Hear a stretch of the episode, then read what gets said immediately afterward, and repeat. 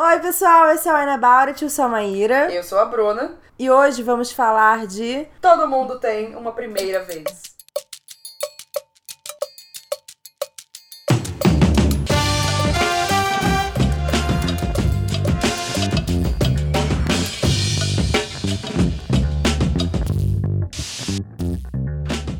Uma coletânea lançada pela plataforma 21 que está apoiando esse episódio aqui. Muito obrigada, Muito plataforma obrigada 21. pelo 21. E tem seis autores nacionais: o Ale Santos, a Bárbara Moraes, Fernanda Nia, Dinha Notso, Olivia Pilar e Vitor Martins. E são seis histórias sobre primeiras vezes. Primeiras vezes, diversos tipos. É, a gente pensa, primeira vez que a gente pensa logo. Maíra, já sei o que, que ela pensa. Que isso? Primeira vez que a gente gravou Wine About. Primeira vez que eu Olha comi só. um bolo. Engraçado daqui, bolo. Mas antes de a gente falar sobre nossas primeiras vezes e Hum. as essas primeiras vezes que tem aqui, é sempre bom lembrar, Maíra, se você tem menos 8 anos, Não beba. se você for dirigir, Não beba também. Mas, se for maior de 8 anos, não for dirigir, tiver de boinha com os amigos, seguro, tranquilo, beba com moderação. Moderação. Vamos abrir aqui nosso vinho. O nosso vinho é um Dom Luiz Marinho, um vinho um espanhol, se não me engano. É, espanhol. Gran Reserva Carinhena. Sei lá. Mas é espanhol. É. É um vinho tinto, né? Tá- aliás, não tá nem tão frio mais assim hoje pra poder. Não, tá calor. Mas vai ser tinto. Vai ser tinto mesmo. Vai ser tinto. E ele é uma mistura. Ó. Ele não é só um tipo de vinho, ele é uma mistura. Mistura de uvas. Várias uvas. Gostoso, agradável. Ele parece que ele vai ser mó seco. É. Porque, né, quando a gente olha um vinho assim bem escuro e bem. e com cheiro mais forte, a gente pensa, ah, vai ser super seco, É. forte, mas não. Deve ser bem, né? Amada. Ele é madeirado? não, acho que não. Tem um toquezinho assim. Tem? Olha, De tô ca- ficando bom, hein? De carvalho, não, mentira, eu não sei qual que é o... a coisa. Engraçado, quando a gente vai tomando vinho quase toda semana pra fazer isso daqui, a gente vai realmente aprendendo, gente. é, Mas gostei dele. também gostei, Bacana. bem, De que ano que ele é? bem agradável. 2008. 2008? Uhum. Olha só. Gran Reserva. O que uns aninhos não faz, hein? É. vinho. Ele é, ele é, ele é reservado. Parabéns, hein? Para... Parabéns, Dom Luiz Marim. Não, mentira. Agora eu tô. Ah, eu tô em dúvida agora. Porque O ele tá falando Gran Reserva 2008, mas ele ganhou um prêmio em 2015. Então eu não sei. Ah, E o prêmio 2015 porque a safra dele em 2015 ganhou, a safra de 2008 em 2015 ganhou o prêmio. Ah, pode ser. Vamos lá, vamos falar do livro então. Pessoal que tá acostumado a ouvir o nosso podcast, não se preocupem que esse episódio não vai ter nenhum spoiler. A gente vai falar de forma mais geral sobre os contos, na verdade, mais sobre a temática dos contos. Então não precisa se preocupar que mesmo antes ou depois da nossa pausa, nada vai ter spoilers. Spoiler free. Todo mundo tem a primeira vez. São seis histórias com seis estilos diferentes, de seis autores Sim. diferentes, contando sobre primeiras vezes diferentes.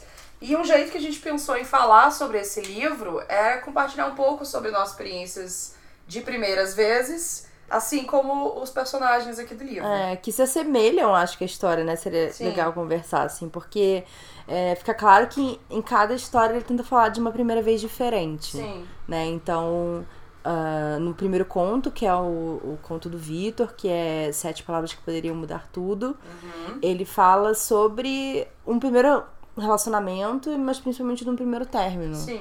né? Então, é o ex-namorado dele manda um e-mail pra ele e aí ele pensando como é que ele vai responder aquilo, né? Tipo, o namorado querendo voltar com ele, o ex, né? Querendo voltar com ele. É legal que ele meio que revê todo o relacionamento, né? E tantas outras primeiras vezes que você tem um relacionamento. E, enfim, pensa também, claro, nesse primeiro término. Como que foi seu primeiro término, amiga? Você lembra, assim, bem... Olha, é que assim, é é interessante a gente falar de, de primeiros términos, porque assim, eu tive primeiros namoros Uhum. que, sei lá, cada um deles eu considero um primeiro namoro diferente. Uhum. Que, tipo, ah, meu primeiro namorado, mas assim, foi meu primeiro namorado que. É, ah, tipo, eu chamei de namorado. Mas eu tive meu primeiro namorado que realmente foi meu primeiro namorado. Que, sei lá, foi minha primeira vez, eu não sei o que lá. Mas eu tive um primeiro namoradinho que, tipo, o nosso namoro durou seis meses, sabe? Então, assim, cada um desses relacionamentos eu considero o primeiro. Sim. Então, cada um E deles cada poderia. vai ter, né, suas coisas É. que tornam ele único, não só porque são pessoas É. diferentes, mas porque você vivencia coisas diferentes em cada momento da sua vida, do relacionamento, a sua, você, o seu momento, o momento da pessoa. É, não, e acho que estágios de maturidade suficiente, né? Uhum. Diferente, na verdade. Porque eu tive, sei lá, ah, esse meio namorico que eu tive, eu tinha 14 anos, sabe? Ai, e era coisa de menino só perguntou se eu queria namorar com ele, eu falei que sim, mas sabe, meio que eu nem gostava de beijar ele. Eu achava ruim, ele vinha me beijar, eu ficava tipo, ai, me ligaram aqui, alô? Sabe? Era meio assim toda vez. E foi uma, foi uma decepção muito grande nesse, nesse caso eu que terminei com ele. Mas é porque a gente também ficou namorando à distância, porque foi um namoro de verão e eu voltei pra Florianópolis. É. Mas é porque eu sempre tive uma sensação de. De sensação não, só de vivência, de rejeição muito grande. Então, o primeiro menino que, tipo, gostou de mim, aquilo era uma coisa que eu não poderia jogar fora. Nossa, isso Né? é real com diversas pessoas. É, então, tipo, nossa, não, eu, tipo, ah, e ele era bonitinho, assim, tal, nossa, sabe? E esse menino gosta de mim? Uau, que sortuda que eu sou. E eu conheci ele pelo Mirk na época. Amiga! É, e você a faz gente- parte do grupo seleto de pessoas existentes Que usavam que Mirk. tiveram. Não, que sim. tiveram relacionamentos por causa do Mirk. Sim, Que não é fácil. Não, e a gente se falava direto, a gente se conheceu online. E aí eu fui. Na Voltei. época que, tipo, conhecer online era uma coisa, tipo, nossa, nos conhecemos É, online. Nossa! é, uau. E a gente conversava direto, eu fiquei completamente apaixonada. E aí eu fui conhecer ele finalmente, pessoalmente. E aí ele foi me beijar e foi horrível. Ai, meu E, Deus. é, e eu fiquei assim, nossa, eu não posso, tipo, abandonar isso porque ele beija mal. Uma hora vai ficar bom, mas não ficava bom. Era, ele era me babava todo e ficava babando minha cara. Meu Deus. Sabe? Eu acho que a gente chegou na, na barreira do, do informação demais, amiga. Ah, amiga, acontece, né? Tipo, não babe a pessoa que você Não vai. babe a pessoa. Não babe o queixo dela, sabe? O quê? É, sabe? Ele tava beijando errado. Sim, óbvio que ele tava beijando errado. Ele E tava aí- beijando errado. Como que ele falou seu queixo? É, sei lá, tem gente que gosta de beijar engolindo a cara do outro, eu não entendo. Enfim, e aí eu era uma Pré-adolescente. É, eu era uma pré-adolescente, achando que ninguém nunca ia gostar Uhum. de mim, a não ser ele, porque geralmente eu só levava toco. E aí esse menino que era bonitinho gostava de mim, e eu estava apaixonada por ele, mas ele beijava muito mal. Então eu comecei meio que me afastar e tal, e tipo, ah, inventar desculpas. E aí quando eu fui embora pra Florianópolis, eu meio que, a gente ficou meio namorando à distância. Mas aí, tipo, não deu. E aí eu terminei com ele. E foi meio. Tadinho. Eu não sei se eu fui ruim pra ele. Eu fico pensando agora: será que eu fui escrota? Será que eu fui mulher lixo? Garota lixo? Garota lixo. Mas é porque, sei lá, gente, foi um, um, um romance de verão fracassado. Tell me more, tell Eu não consigo ouvir, tipo, romance de verão, nada assim, e não pensar na música. E você? Mas eu não tive muita. Não, tipo, eu não sofri por causa disso, porque eu acho que eu já não tava Você não entrou nele já não muito interessada, né? Não, eu estava muito apaixonada por ele. Só que daí ele Tá. me beijou. Socorro. O relacionamento halo é muito difícil, É gente. muito difícil. Amigo meu, eu tava pensando pra falar disso, porque assim, oficialmente, de acordo com os registros, Ah. o meu namoro, primeiro namoro oficial, assim, foi com. Foi no segundo ano do ensino médio já, porque foi o que, tipo, ah, namoro bonitinho, e namorou, e aí conheceu minha mãe, e aí eu me mudei pra Fortaleza. Ah. Que durou, sei lá, dois meses. Ah, é tipo eu também. Tipo, Mas eu fui pra Fortaleza, Florianópolis, é. É, só que antes disso, ainda bem que minha mãe não escuta o podcast, é, teve um, um cara que eu namorei, assim, namorei aspas, sem aspas, mas que meus pais não gostavam dele, porque eu tinha 15 e ele tinha 18. Ah, eu achei que esses pais eram racistas, não. Também. Ah, tá. Ele era negro e ele Ah, que racistas. tudo! Então...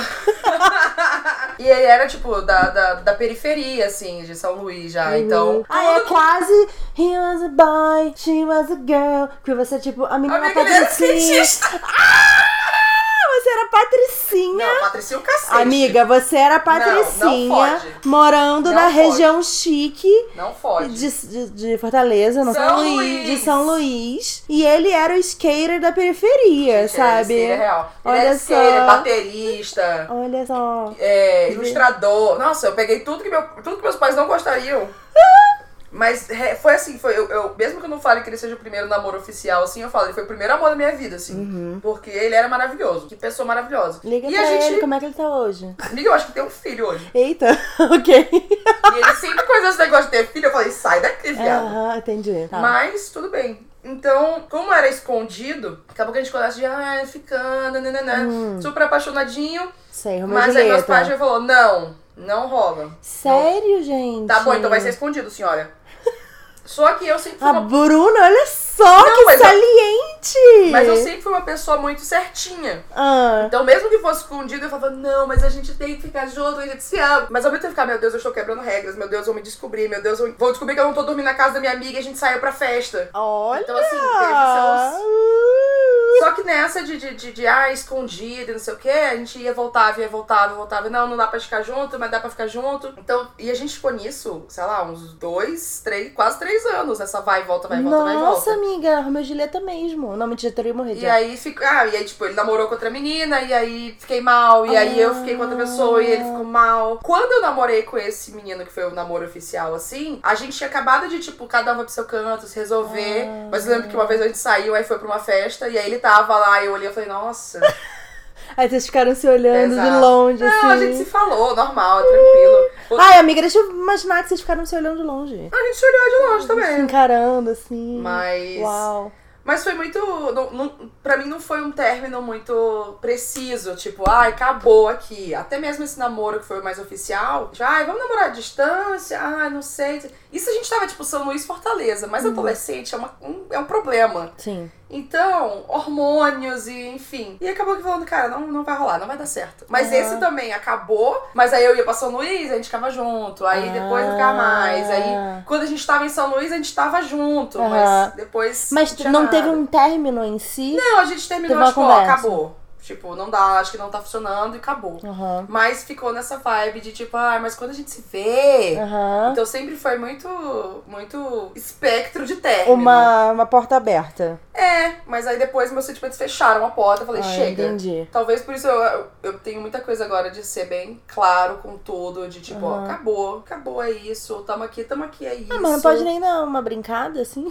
Não, pode, mas assim, pela minha saúde mental. Ah, tá certo. Isso era bom ter Priorize, acabado. priorize. E hoje em dia, como eu não, não tenho relacionamentos ponto, não sei como é que seria a posição hoje com relacionamentos. Uhum. Mas uma coisa do conto do Vitor que eu gostei muito foi que o, o personagem, quando ele vai responder esse e-mail, né, ele, ele vai digitando, né, o e-mail, e é muito de fluxo de pensamento. Ele vai só Sim. jogando tudo, assim. E eu pensei muito nessa coisa de, às vezes, a gente tem relacionamentos ou situações que terminam, mesmo que seja relacionamento amoroso, romântico, o que for, é, que às vezes a gente fica com muita coisa entalada, que a gente fica pensando, A tipo, gente não nossa, também, É, né? a A gente gente não não dá- processa o que a gente sentiu. É, e foi também assim, sei lá, às vezes uma situação que passa, eu falei, putz, eu queria ter falado isso, então eu queria ter falado, poxa, eu me senti assim. Sim. Isso eu, como que eu vi isso? Eu vi desse jeito. Então esse conto me fez pensar muito sobre ser transparente com as coisas. E realmente falar, tipo, olha, estou incomodada com isso aqui. Ou fiquei desconfortável com essa situação. Ou você é muito bonito, vamos resolver aquilo ali rapidinho. Ser mais aberto com as coisas. Foi um conto bem gostoso de ler. É. Não, eu gosto muito porque eu acho que ele vê de uma forma muito madura Uhum. é, um término, sabe? Sim. Porque, querendo ou não, eu acho que existem muitos motivos pra você querer continuar num relacionamento que Sim. não tem nada realmente errado com ele, Uhum. Né? E aí você parar pra pensar que, tipo, se terminou é porque tinha que terminar mesmo Uhum. e, e você processar isso, tipo, ah, ele não me batia, ele não me É. traía e não sei o que lá. Esse Então. é o problema, você tira por baixo, né? É. Tipo, ai, se não tá a pior coisa do mundo, Ah, então. tá tudo bem. É, então eu vou ficar com essa pessoa, sabe? Então eu acho que, que é, é legal esse processo que Uhum. ele faz também, de tipo, ah, não tinha realmente nada muito errado, Uhum. mas, tipo, acabou. É, tem né? relações que acabam, não é que as pessoas não se amam Não se mais, amam, ou não não se dão mais, bem. é. Mas às vezes acontece a vida, né? É. E às vezes as coisas acontecem. E não é um problema você priorizar outras coisas, tipo você acabar um relacionamento ou você se afastar de pessoas porque elas te fazem mal ou porque você não tem cabeça pra processar aquilo. Às vezes é isso, às vezes Não, mas às vezes, tipo, você vai estar numa outra fase na sua vida e Sim. vocês amadurecem e cada um vai pra um lado diferente e tudo bem, sabe? Uhum. É isso, você não deixa de ser importante na Sim. vida do outro, aquilo que um cresceu junto com o outro Sim. não é jogado fora, sabe? Uhum. Então. É, eu acho muito bonita essa conclusão que ele dá pra história, assim, Uhum. de, de entender esse, esse processo dos dois no relacionamento, né? Eu achei bem legal. Eu queria puxar pro conto da Bárbara, já que é uma coisa meio assim de, de, de relacionamento, Tá. mas puxa um pouquinho mais de amizade. Que no conto dela a gente tem três amigas ali e, e é uma parada meio fantasia urbana tal, tem uma pegada já diferente, diferente do Vitor, que é contemporâneo, normal. E aí na da história, as três amigas passam uma situação lá com casas mal assombradas e eu amo como esse conto é muito Bárbara. É. Se, você já, se você conversou com a Bárbara Bárbara vez na vida, você lê quando você. É Bárbara. É muito Com certeza. autêntico. Se não tivesse o nome dela, dava pra saber. Mas elas conversam sobre. é- não, é não chega a ser um romance de formação nem nada, mas é sobre. Putz, ano que vem a gente vai pra faculdade, a gente vai talvez se mudar de cidade, ou vai ter mudanças na vida. E aí? E as amizades que a gente tem? Como que vão ficar as coisas? E eu achei muito legal como conectou isso. De às vezes as coisas acontecem e a gente se afasta de pessoas, ou não se afasta, ou a gente vai ter que começar a fazer mais esforços pra manter as pessoas na vida. E eu acho que na real a inspiração da Bárbara é meio assim, tipo, vizinhos estranhos que você tem, vizinhos loucos ou histórias de, de vizinhança, assim. Mas eu conectei muito com essa coisa das, das amizades, assim, de. Sim. Cara, às vezes é- eu, uma pessoa que se mudou muito, você sabe disso também, né? Você vai se Sim. mudando e assim, ai, vou morrer de saudade, vou ter contato, vou visitar. Mas, cara, às vezes você perde contato, sabe? Sim. Você perde Não, contato. e tem assim, essa coisa também da distância, né? Você também se mudou aqui umas três vezes? É três. É, eu já me quatro, sei lá. Cinco. Só São Paulo, seis. É, Mas assim, querendo ou não, a gente acaba formando vários núcleos de amizade, Aham. né? E aí você vê que algumas amizades, tipo, ficam, não importa quanto tempo você fique longe, você vai reencontrar aquela pessoa, vai ser a mesma coisa. E tem outras que somem, sabe? Deixa eu fazer uma pergunta de primeira vez pra estar no tema. Hum. Como foi a sua primeira mudança? Que eu lembro, porque assim, Uhum. minha primeira primeira mudança, eu tinha dois meses nascida. Não, então conta, amiga. É. A próxima. Não, a Você- próxima eu tinha um ano. A próxima. A próxima eu tinha três anos. Qual, qual que você lembra aqui? A primeira que eu lembro eu tinha tre 13. tá, vamos 13. nessa daí porque é mais fácil. Tá, foi do Rio pra, pra Florianópolis. Foi no meio do ano, assim, minha mãe nem comprou meu. Nossa. Porque assim, minha mãe. Eu nasci em Florianópolis. Uhum. E aí minha mãe separou do meu pai. E aí, enfim, Porto Alegre, né? E aí depois fomos pro Rio, porque minha mãe é de Niterói. Então ela se mudou pra lá, então eu cresci lá. Dos meus 3 aos meus 13 anos eu vivi lá. Construí toda a minha vida lá, meus amigos, a mesma escola sempre. Uhum. Então, assim, eu estudei com as mesmas pessoas dos 3 aos 13. Uhum. Sabe? Então eu conhecia todo mundo, né, aquela coisa. E aí, a minha mãe sempre falou que ela queria voltar pra Florianópolis. Uhum. Porque foi a época que ela foi mais feliz na vida dela. Ela queria voltar, ela queria voltar. Só que assim, eu nunca acreditei. E aí. Eu tô amando porque tem muita semelhança com a minha mudança. É, e aí chegou no começo do ano que a mãe falou assim: Eu não vou comprar os livros da escola. Porque a gente vai se mudar. E eu fiquei, quê? Ela falou assim: Não, porque não faz sentido eu comprar todos os livros, você vai se mudar, você vai ter que comprar tudo de novo. E aí eu peguei vários livros usados, peguei, tipo, um que eu consegui e tal, pra começar a estudar, porque a gente se mudou em abril, sabe? Tipo, Nossa! nada a ver, é. No meio do semestre. No meio do semestre. E aí, é. Cara, a princípio foi muito ruim, porque era aquilo, eu perdi qualquer senso de segurança e de onde eu estava e de quem que eu conhecia, né? Porque eu passei minha vida inteira no mesmo lugar. Aham. Mas ao mesmo tempo, isso é interessante a coisa das amizades, eu era uma criança que eu sou muito carente, né? e eu sempre tive uma necessidade muito de ser gostada pelas pessoas. E eu queria ser amiga das meninas populares da escola. Não, eu lembro dessa história. E as meninas populares da escola eram muito escrotas. E elas me humilhavam demais. E mesmo assim eu queria ser amiga delas. Amiga. É. E aí eu comecei a andar com elas, que nem uma capacha, coitada. Ai, meu Deus. E eu comecei a não ser escrota que nem elas, porque não tinha ninguém abaixo de mim, entre aspas, pra ser escrota. Então eu era escrota com quem? Com a minha família. Em casa. Aí minha mãe falou assim: Amada, eu não sou tuas amiguinhas, não, pra você me tratar assim. E aí mamãe ficou puta e tal. E ela via que, tipo, tava influenciando no meu comportamento, sabe? Então eu ter me mudado, me afastado dessas meninas foi, na verdade, bem importante, assim. Sim. Porque, ok, eu fui jogada lá do zero, não conhecia ninguém, tive que começar a ser outra pessoa. Mas foi bom, porque acho que ajudou a formar o meu caráter, assim. me afastar dessas pessoas escrotas e também não me preocupar tanto nessa coisa de, de querer ser aceita e tal. É claro, nesse novo lugar também tinha. Mas meio que não tinha muito o que fazer. E ao mesmo tempo eu podia ser quem eu queria.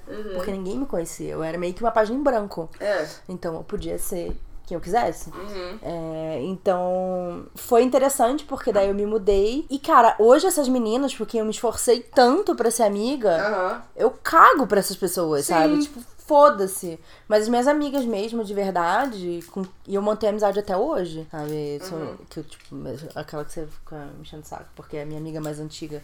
Eu tenho uma amiga. Ah, é, vai lá com sua amiga de 26 anos. a minha amiga que eu conheço desde os meus 4 anos. Vai lá com sua amiga de 30 anos. É. E outra que eu conheço desde os 12, 10, 11, sei lá, por aí.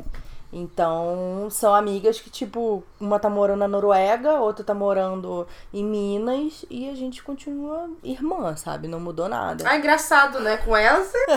entendi então, Maíra. Acabou o podcast. Quando você for embora de São Paulo, nossa amizade vai ficar Ah, dizer que teste. Você, você quer que eu vá embora de São Você que Paulo? tá falando que vai embora. Fica falando, ai, cansei de São Paulo. Mas ai, acho que já deu já pra mim. Mas já deu. Eu tô vendo tuas pistas aí que você tá largando. Eu tô te preparando É, emocionalmente. Isso. Enfim. E aí, eu acho que, que, é, que é legal isso, assim, porque também você amadurece de uma Uhum. forma. Hoje eu vejo de uma forma positiva isso. Na época eu odiei, na época eu Uhum. fui uma adolescente bem chata.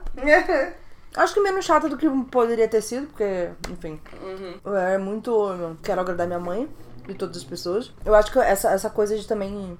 De você crescer, de você amadurecer, de Sim. você reconhecer as amizades, de você ver o que mudou, sabe? Eu acho que isso relaciona bastante, assim. Uhum. E, e ao longo de todas as mudanças que eu fui fazendo, depois que eu saí de Floripa e eu vim pra cá também, eu- você, você vai vendo outras amizades, outras pessoas que você vai deixando Sim. e outras que ficam pra trás, sabe? Sim. Cara, minha primeira mudança é engraçada. Tem muitas coisas parecidas de tipo, a minha também envolveu escola pro o choque de realidade, porque como metade da minha família é de Fortaleza e a outra metade é de São Luís, sempre ficou meio assim, tipo, ah, vamos mudar pra Fortaleza. Tal. E aí, numa época, meu pai tava trabalhando com coisas em Fortaleza, ele ficava indo e voltando. E uma época casou que meu pai tava com esse negócio funcionando, cansado de ficar indo e voltando. E minha mãe ficou sem emprego em São Luís e falou: bom, vamos pra lá. Mas era sempre assim, meus pais sempre fizeram as coisas, tipo, ah, talvez a gente faça isso. E quando já tava rolando. Aham. Muito obrigada pela transparência, senhora. Então um dia minha mãe chegou, ah, filha, vamos se arrumar aí, vamos sair comigo pra resolver coisa. Eu falei, tá bom. E aí, ah, filha, acho que a gente vai se mudar pra Fortaleza mesmo, viu? Falou só assim. Aí entramos no carro, primeira parada. E pra minha escola pra cancelar a matrícula do ano que vem. Meu Deus! E assim, foi uma coisa de tipo, as aulas acabaram, sei lá, em novembro. E aí foi tudo decidido em dezembro. Dia 5 de janeiro a gente já tava em Fortaleza. Então, até assim, as aulas voltaram e tinha muita gente tipo, ué, cadê a Bruna? Ah, eu fui pra Fortaleza, fui pra, pra Fortaleza. Caraca! É, porque assim, os mais próximos, lógico que eu falei e tudo mais, Sim. mas na época não era tão fácil comunicar tudo. Sim. É, Você não conseguiu se então- despedir. É, não tinha como eu me despedir de todo mundo, assim. Mesmo Ah, as eu- pessoas eu que eram conhecidas que eu de gostaria e de... Ah, desculpas, não tive festa de despedida. Mas... Eu guardo até hoje as cartinhas que meus amigos escreveram pra mim. Ah, que ótimo, Maíra. Obrigada. Eu escrevo uma cartinha pra você. o quê? Eu escrevo uma cartinha pra você. Não Blunes. quero cartinha. Blunes, vou sentir muito a sua falta. Ah. Mas aí, engraçado que a mudança, na verdade, eu vejo ela com uma coisa mais negativa, sabe? Eu acho que essa primeira mudança foi uma coisa negativa porque só faltava passar o terceiro ano, meu irmão tava perto de se Ah. formar também. É, foi tudo muito corrido. Sim. E, e aí deu muito rolê de tipo. Foi na época que eu tava lá em Fortaleza, foi a época que eu tive mais crise de depressões e crise de ansiedade, que minha ansiedade Ah. começou a realmente se desenvolver. Porque eu cheguei lá, e como era terceiro ano, era uma galera que estudava sempre junto há muito Sim. tempo. Então tem essa coisa de deslocar, ainda mais no terceiro ano, que todo mundo só pensa em vestibular. Sim.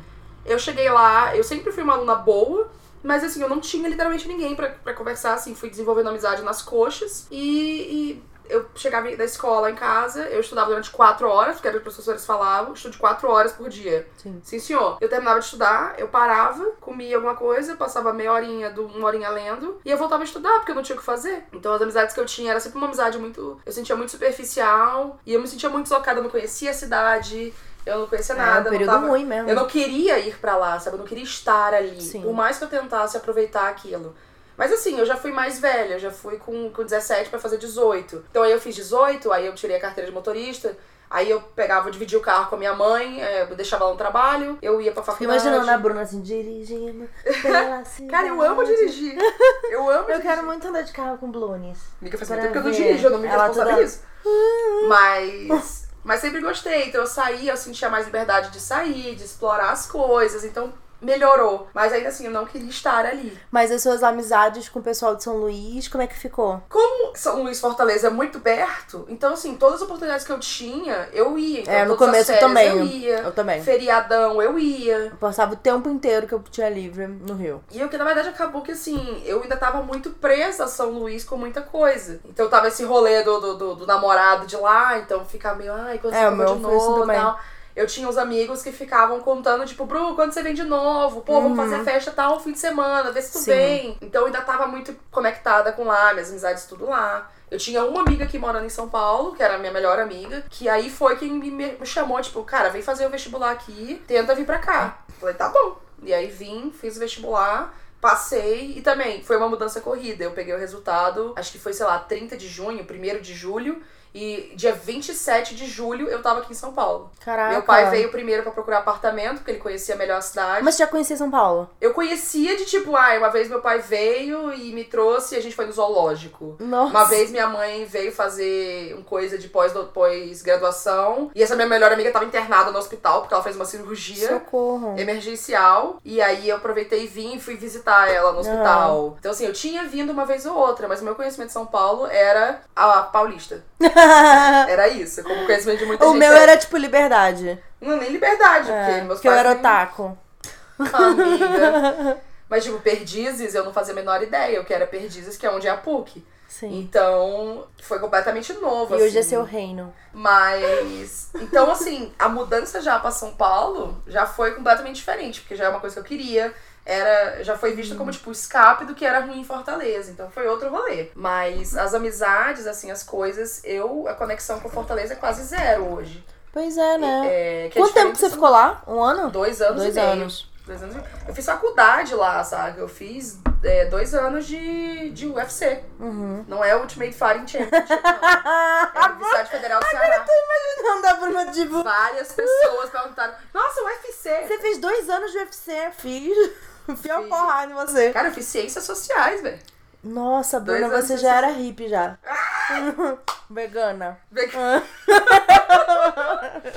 Mas é, mudança é uma parada muito muito engraçada, assim. E, e na real, eu vejo, uma eu sou uma pessoa que sou muito de boa com mudanças em larga escala. Uhum. Por exemplo, eu fico pensando muito isso de São Paulo, tipo, cara, já deu meu tempo em São Paulo e tal. E eu sinceramente penso isso e eu vejo que tá na hora de eu me mudar e fazer outra grande mudança na minha vida. Aham. E quando eu penso a longo prazo, eu não consigo me imaginar morando fixa em um lugar pra sempre, sabe? Eu gosto de, de chegar e fazer meu coisa, assim, eu vejo meu apartamento, minha vida aqui, tá bonitinha, tá direitinha, já aproveitei ela. E eu pensei, tá, eu já aproveitei, já foi. Não que eu não esteja mais feliz aqui, mas eu fico, tá, e o que, que tem de mais? O que, que tem mais aí pra frente? Uhum. Qual é a próxima coisa? Então, mudanças em larga escala para ser legais. Mudanças em pequena escala nem sempre. Mas questões de ansiedade. Mas Sim, sim. eu fico pensando muito, e agora? Como vai ser a, próxima mudança? Uhum. E será se eu vou ter a mesma conexão com a vida que eu tive aqui, como eu tive mudando de São Luís pra Fortaleza, e, ou se vai ser Fortaleza São Paulo? Mas é, é algo que é, é empolgante pra mim, assim, em certo nível. Mas a sua relação. Você não pensa muito, tipo, na sua relação com as pessoas? Como essa- essas mudanças podem afetar a sua relação com as pessoas? Você quer, querendo me dizer alguma coisa, Maíra? É que eu tô pensando, tipo, exatamente na coisa do conto. De tipo.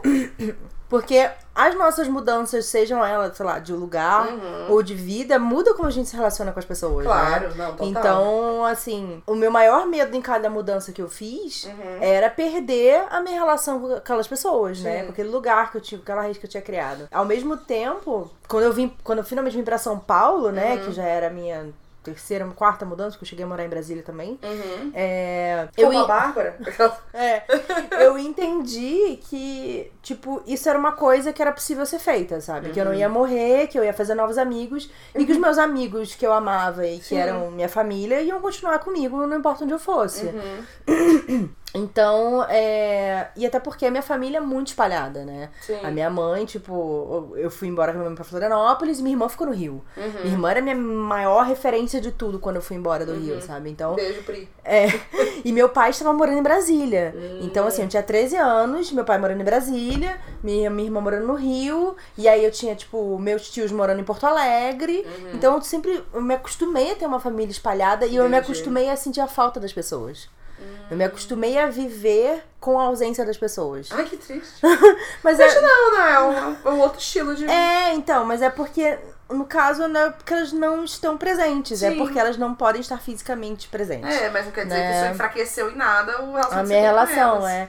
Então, Uhum. Não, eu me entendi. pergunto em relação Cara, a você. é engraçado assim, eu penso, tipo, se eu vamos dizer que eu vou embora mesmo daqui. E aí a gente vai ter que mudar essa, essa dinâmica do Wine, a gente vai ter que adaptar isso aqui, a gente vai ter que adaptar algumas coisas de trabalhos meus. Sim, vai ter várias adaptações a ser feitas. Mas eu fico pensando, cara, eu tenho amigos de São Luís até hoje, sabe? E tem gente que eu passo, sei lá, meses e meses sem falar. Mas tá, cara, tô em São Paulo. Porra, vamos se ver. Vamos se ver, bora. Onde é que você tá? Onde é que a gente faz? Vamos se ver. E é isso que você falou, sabe? É o mesmo como se não tivesse nada mudado. E eu vejo que eu aqui, a, a, a vida que eu construí aqui em São Paulo, as amizades, como tu, como Vitor na produção, como outras pessoas, é, eu trabalhei muito mais esses relacionamentos do que eu trabalhei quando eu era mais nova em São Luís. Sim. E eu já fiquei, cara, eu confio que esses relacionamentos vão vão durar, sabe? Porque eu sei que as pessoas que eu quiser manter na minha vida, eu vou fazer o esforço pra mantê-las. E as pessoas que querem me manter também vão fazer esse esforço pra manter. Eu sei que você vai ficar mandando mensagem pra mim. Porque eu também vou ficar mandando mensagem Vou ficar pra mandando você. gifs de você mesma. eu tenho que gerar mais gifs. Ai, gifs. Então eu, eu, eu, eu acho que toda mudança afeta, né? Não só a gente, a Sim. mudança, todo mundo afeta. Mas eu tenho. Hoje eu tenho mais confiança de que o que for pra ficar, fica. Uhum. E eu vou ter que fazer esforço. Não é só, ai, vai ficar. Fazer esforço pra poder ficar. Sim. Porque não é uma mudança que eu queria me livrar disso. Eu só queria fazer outra coisa diferente pra mim. Mas eu quero manter um pedaço disso aqui. Sim. Eu acho que eu sou mais tranquila com isso. Eu não, eu não fico me preocupando tanto. Eu acho que eu não me preocupo até o que eu tenho que me preocupar. Sim. É algo que pra mim é importante fazer isso até pela, pra eu poder ficar, Sim. continuar funcionando. Justo. Mas mudanças são interessantes, eu gosto. Sim. Indo pro outro conto que eu achei muito interessante. Eu amei a história. Hum, E eu amei o. o, o- plot twist. Não só o plot twist, que é muito bom. Tá falando da Nia? Da Nia. Mas o ponto também do que que ela tá falando de primeira vez ali. Que é a primeira vez, assim, de que o seu mundo, suas certezas viram de cabeça pra baixo. E eu gostei muito, porque pra mim, isso, essa questão de você ter todas as certezas da sua vida viradas de cabeça pra baixo, descobrir que você não tá certo, Hum, é uma coisa, é um aprendizado que eu tive na minha vida que é essencial. Foi essencial pra, acho que, pra pessoa que eu sou hoje. Porque eu sempre fui uma pessoa que eu tinha certeza de tudo e de como, não só de tipo, ah, eu tenho razão, mas de como as coisas iam acontecer na minha vida. tá. Eu já tinha minha vida inteiramente programada. Meu amigo. É, então assim, eu sabia que quando eu decidi vir pra São Paulo fazer cinema, que eu ia fazer uma faculdade de cinema, que depois eu ia tentar um- um- uma pós-graduação na UCLA, e aí eu ia estudar lá. Eu amei. Eu ia pra Los Angeles, ia estudar cinema, e aí eu ia começar a trabalhar nos Estados Unidos, Hollywood, Amiga, e aí eu ia noivar com meu namorado, assim que eu me Gringo? formasse. Não, ele era daqui, mas ele queria ir pra lá também. Hum, tá. E aí a gente ia noivar, e aí ia estar lá, ia casar. E aí, mais ou menos, com 32 anos, eu ia ter filho. E sabe? Nossa. É, e assim, e aí com 30 anos eu já teria dirigido meu primeiro filme. Amiga. E aí, a vida vem e fala, amada, não é assim que as coisas funcionam. É, vamos conversar, senta É, aqui. e aí isso vai. É foda, assim, porque a gente vê essas histórias de, tipo, pessoas que. Ai, a única coisa que ela precisou foi determinação pra fazer aquilo tudo Uma acontecer. mentira, da terra. Sabe? Ah, ela, ela foi lá, enfiou a cara e conseguiu. Eu falei, a única coisa que eu preciso fazer é enfiar a cara e conseguir. O primeiro passo eu já dei. Eu me Isso é mudei. de branco. Exatamente. Eu me mudei de Florianópolis, eu vim pra São Paulo sozinha. Eu só conheci o meu namorado, que tava morando aqui, mas depois eu terminei com ele e eu fiquei completamente sozinha, não tinha nenhuma família, ninguém aqui. E eu vim aqui fazer isso e isso tem que dar certo. Porque isso é o meu destino. E aí. é, Foi muito interessante isso, Aí porque. você levou dois tapas na cara. Não, vários. Primeiro porque eu não tinha dinheiro pra estudar na UCLA, no caso. Mas, amiga, só determinação. É, é só, só querer, né? Siga seus sonhos. Só determinação e zero melanina. Siga seus sonhos. É. Então, né, a primeira coisa, não tinha dinheiro. Uhum. E trabalhar no mercado de audiovisual é uma coisa, assim, que é difícil, Sim. né? E eu fui é aprender... difícil, é demorada e tem muitas. Não, e tipo, não tem muita oportunidade. Uhum. E eu queria trabalhar com roteiro. E pra você viver disso pra- como Uhum. um roteirista no Brasil é muito difícil, sabe? Você precisa que portas se abram pra você. Então eu fazia trabalho que era o trabalho que tinha, que era o trabalho mais fácil. Mesmo Uhum. eu sendo formada em cinema, eu trabalhava como assistente de produção, que é a pessoa que só tem que resolver problema. É, Uhum. Então eu não trabalhava em parte criativa de nada, né? E quando eu me toquei que eu não queria. é, porque assim, também tem essa coisa de quando você tá, tá na faculdade de cinema, é você acreditar que você tem que ser diretor. Ah, né? é, você comentou já uma vez com isso, como é, tipo, todo mundo entra e, ah, quero ser diretor. É, e eu não queria, quando eu entrei na faculdade de cinema, eu queria ser roteirista, me formei como roteirista. Mas assim, eu boquei na cabeça que pra contar as minhas histórias eu precisava ser diretora. Porque se eu fosse só roteirista, é, Depois que eu passo pela direção e pela edição é outra história, não é mais o que você quer contar. E aí eu falei, não, vou ter que dirigir, dirigir, dirigir. Aí depois de certos problemas na minha cabeça, é, eu tava um dia trabalhando, tava num set de filmagens. E aí, eu não vou esquecer, era um comercial de, de Petrobras. Nossa. E aí era um cara que tava trazendo gás. Na cena era isso. Um cara tava trazendo, trazendo gás pra mulher da, da casa. E aí era uma cena muito simples. Era uma cena nada demais. E o cara tinha que chegar lá com gás, falar um texto. E a mulher falava. Ok, obrigado pelo gás. Gás da Petrobras. Tchau, é isso aí. Tipo, sabe? Devia ser um texto ridículo, assim. Uhum. Aí cortou, aí o diretor foi lá, não, porque você tem que fazer não sei o que. Cara, naquela hora me veio um negócio assim. Bateu. Eu falei, eu não quero isso. Por que, que eu achei que eu queria isso? Eu não sou essa pessoa. Eu não sou esse diretor. Eu nunca quis fazer isso. Por que, que eu enfiei na minha cabeça essa certeza de que essa pessoa era eu? E quando eu percebi isso, sabe? Que aquelas certezas todas que eu tinha não, não iam me satisfazer, não era eu. Cara, meu mundo virou de cabeça pra baixo, sabe? Porque todas as verdades, todo o caminho que eu tinha feito pra chegar ali, eu meio que eu tava saindo da estrada. Eu tava pegando outro caminho. E isso é uma coisa assustadora, Sim. mas ao mesmo tempo libertadora, porque eu falei, cara, o que eu quero é contar história.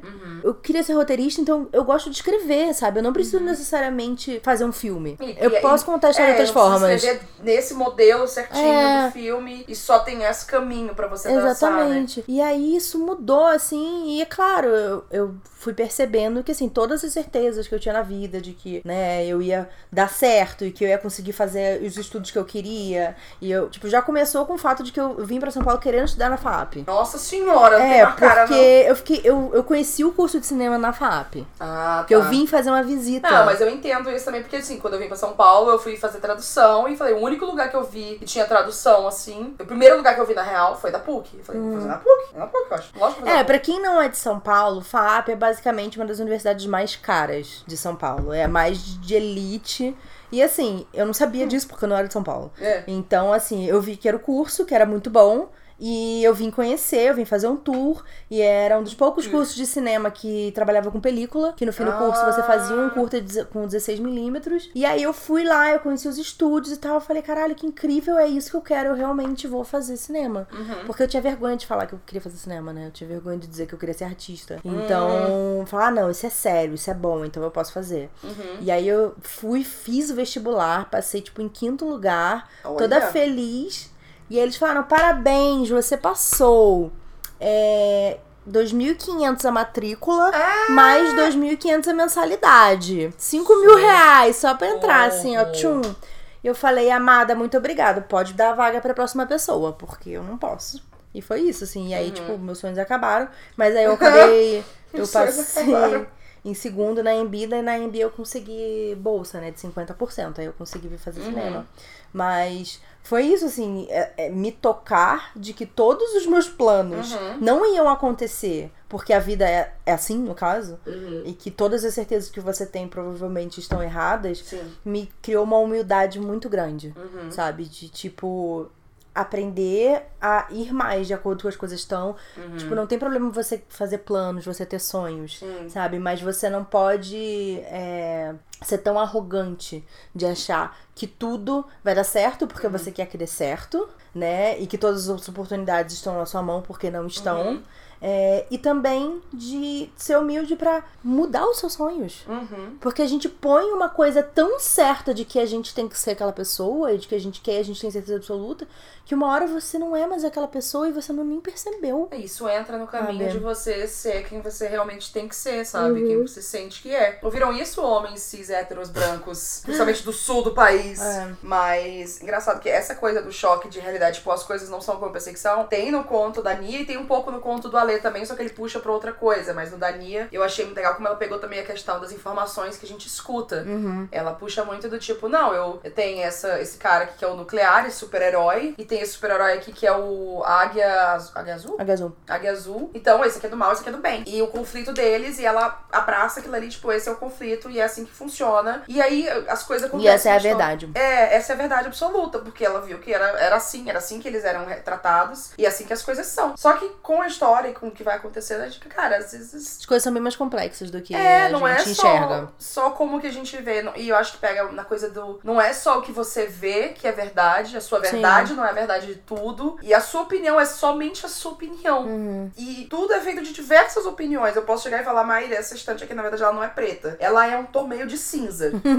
Você ia falar É grafite. eu falo, Bruna, mas ela, eu vejo ela como preta. E aí outra pessoa fala, gente, eu não vejo preta. Pra mim isso aqui é um azul escuro. Cara, tu- apesar da, da identificação dela ser preta e ser uma coisa que pode ser dada como absoluta, como um fato, às vezes as pessoas têm diferentes coisas de percepção de cor nos seus olhos. E tudo bem se a gente tiver opiniões divergentes sobre as coisas. Tudo bem a gente quebrar isso e ouvir, sabe? Eu não preciso argumentar contigo e te convencer que essa estante que na verdade é um cinza escuro. Você pode aceitar que ela é cinza e eu posso aceitar que ela é cinza escuro e pronto. É, eu acho que a, a discussão no encontro da Aninha é muito legal de. É, é o que você falou, é ser humilde, sabe? Escuta, sabe? Pensa um pouco antes de você decidir o que você vai levar como verdade pra você. Uhum. Será se não pode ser outra coisa? Será se tem que ser isso? E isso acaba que toca em muitas coisas. E como a gente Ainda vê mais o a mundo, tá como a gente falando- se vê. A gente não tá falando de coisas científicas, né? Tipo. Terra redonda. É. É, a gente tá falando sobre ver o mundo, né? Sobre Isso. viver o dia a dia, sobre você. ah, Subjetividade. Exato, tipo, eu se eu achar, ah, é porque a Maíra, ela é muito espalhafatosa. Tá, isso é o- como eu vejo. Mas às vezes a Maíra se vê como uma pessoa mais quieta. E às vezes outra pessoa vê a Maíra como uma pessoa meio Não, e às vezes a assim. Maíra é espalhafatosa e às vezes a Maíra é quieta, dependendo da situação. Sim, é. Então, assim, a tem- gente é múltiplo. A gente pega. a gente- nós somos muito múltiplos, nós somos múltiplos. A nossa percepção das pessoas são pequenos fragmentos. Por mais que a gente conviva o máximo possível com a pessoa, nem sempre a gente entende tudo, nem sempre as opiniões batem. Eu nunca falei de mim mesmo em terceira pessoa. o nível. Acontece, amiga, eu faço isso de vez em quando. Ajuda a perceber as coisas melhores. uhum. Mas o, esse negócio de planos, eu, eu fiquei pensando quando você falou. Eu lembro, eu acho que minha memória é muito ruim, mas eu lembro assim, eu sei, eu tinha dois planos na minha vida. Primeiro, quando eu era mais nova, eu queria ser dançarina de clipe de hip hop, porque eu amava dançar. Que E eu achava incrível. E eu O amava. Vitor amou. Meu sonho era dançar num clipe da Missy Elliott. O meu sonho era ser, quando eu era criança, no caso, era ser rainha da bateria da Viradouro. Eu não tinha esse contato com a cultura de, de rainha de bateria. Mas eu acho, Carnaval. acho show. É porque era tipo uma mulher mó gostosa, mó bonita, sambando pra Olha a caralho. criação do machismo e da hipersexualização da mulher, gente. Ué, mas eu achava bonita, eu queria ser aquela mulher, entendeu? Mas por que você apo- apoiava só porque ela era gostosa? Não, porque era incrível, ela era rainha da bateria. Ah. Entendeu? Ela ia sambando na frente e a bateria vinha atrás. Ela, tipo, tá, tá, tá, tá, tá, tá, tá. E ela tá, tipo. entendeu? Que é artista, né, amiga? Artista, você já Isso. tava na sua veia artística ativada. É, ela ia usar plumas, sabe? Mais leonino que Não, isso. plumas. Ai, meu Deus. Vai, continua. E aí a outra coisa que eu queria, eu. Eu queria ser. Depois de um tempo, né, pra frente, eu queria fazer relações internacionais. Aham. Porque eu queria resolver o conflito de Israel e Palestina. Amiga, como uma boa libriana, muito diplomata. Não, meu sonho era ser diplomata. uhum. Só que, na real, eu pensava isso pra frente, mas eu não pensava em como que eu ia chegar lá. Aham. E eu lembro que eu em São Luís, quando começou o papo, assim, oitava série, primeiro ano, tipo, e aí, gente, se eu fazer de faculdade? Nossa, a fazer? é muito nerd. Não sei o quê.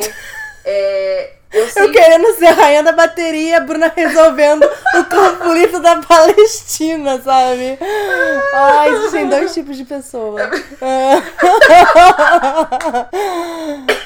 Mas eu lembro que, assim, eu não. Eu amava morar em São Luís. A, a ideia de sair de São Luís, na real, nunca tinha. Hum, quero me mudar de São Luís, não quero ficar aqui. Uhum. Sempre morei a vida inteira lá, morei até tipo 18 anos praticamente. Mas ao mesmo tempo, eu não, eu não via a minha vida lá. Então eu sempre pensava, tipo, ah, eu não sei o que eu vou fazer assim, eu não quero sair daqui agora. Mas eu não, não consigo imaginar passando pelas mesmas ruas e passando por aqui, ah, essa avenida, a única avenida aqui que cruza a cidade inteira. Não, ficar sempre passando por essa avenida. Então eu não, eu não sei como é que eram meus planos de vida, assim, porque às vezes eu pensava na coisa, mas eu não pensava no contexto da coisa. Era só tipo, tá, eu quero fazer isso aqui. E aí, sei lá, eu vou fazer isso aqui. Então não tinha planejamento. Uhum. Aí agora eu tenho planejamento. Pra mim, no começo era muito complicado, assim, era muito abstrato. E até mesmo quando eu vim pra cá pra São Paulo, bom, então vou fazer tradução e vou ser tradutora. Vou ser tradutora, tá, mas o que, que a tradutora faz, assim, pra traduzir o quê? É, antes eu achava que fazer dublagem, né, o texto da dublagem fazia parte de tradução. Porque, sei lá, Nossa. porque eu pensei, ah, as pessoas é, têm que traduzir o texto, né, e adaptar pra poder Hum, não. falarem as coisas. Nossa, eu não tinha pensado nessa Então lógica. eu achava que, que tradução fazia parte de, tipo, ah, fazer o texto pros dubladores falarem. Uhum. E aí o professor chegou pra mim e falou: Não, querida, não é assim que funciona. Você tem legendagem. Eu falei: Legendagem é legal também, eu gosto. Uhum. Então, quando eu cheguei aqui, eu pensei nisso. E aí comecei a trabalhar com, com rede social, comecei o canal, consegui um emprego nisso aí. Eu falei: Talvez não. Talvez eu vou fazer outra coisa. Para a frustração da sua mãe. Para a frustração da minha mãe. E aí agora, depois de muito tempo e terapia, principalmente, e muito estudo, agora eu tenho um plano mais direitinho, mas também eu penso, nossa, mas sei lá, daqui a 10 anos, o que eu vou estar fazendo? Será que eu tô Sim. fazendo a mesma coisa? Não sei. Sim. Pois é, então. sei, eu cara. acho que essa humildade de você se permitir mudar e deixar o seu mundo virar de cabeça pra baixo, Aham. que é importante, assim, porque eu vejo isso de, cara, quantidade de pessoas que têm a minha idade. Uhum. Agora, né, 30 anos, 35, 30 anos?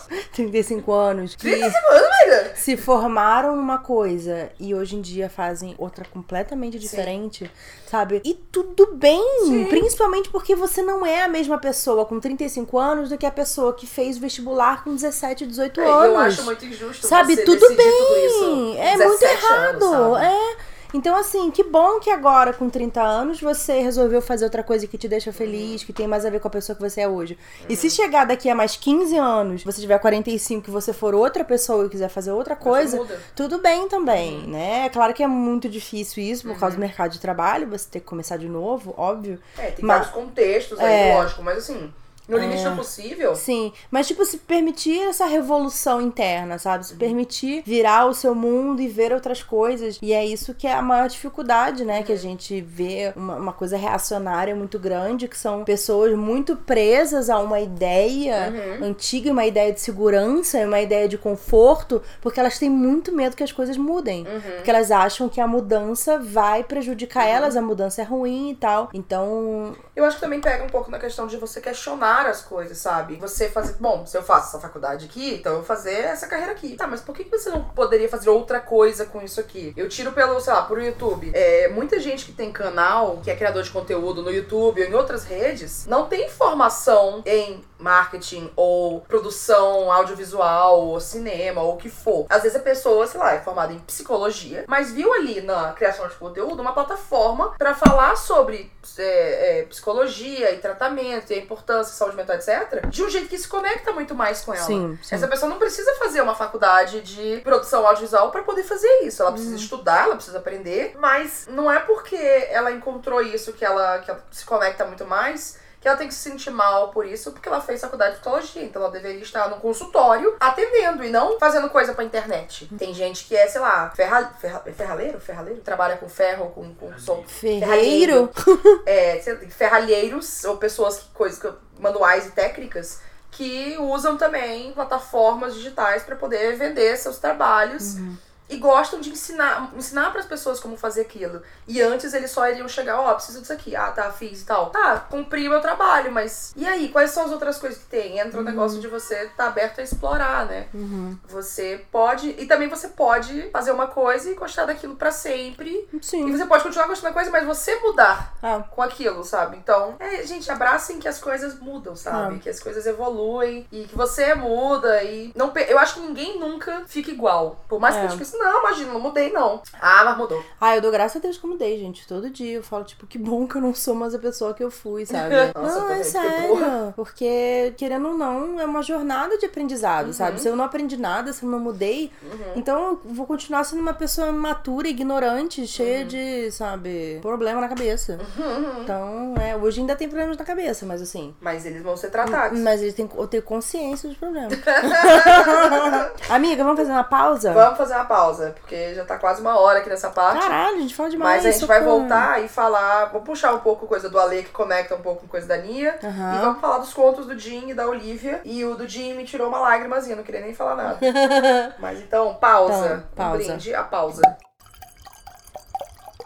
É, amiga, e o vinho? Hum. Cara, eu tô gostando desse vinho. Real, assim, ele tá sendo muito gostosinho de ficar tomando, sabe? Tá toma bem aqui, agradável. tomando vinho E aí, produção, o que, que você Tamo de achou? boa.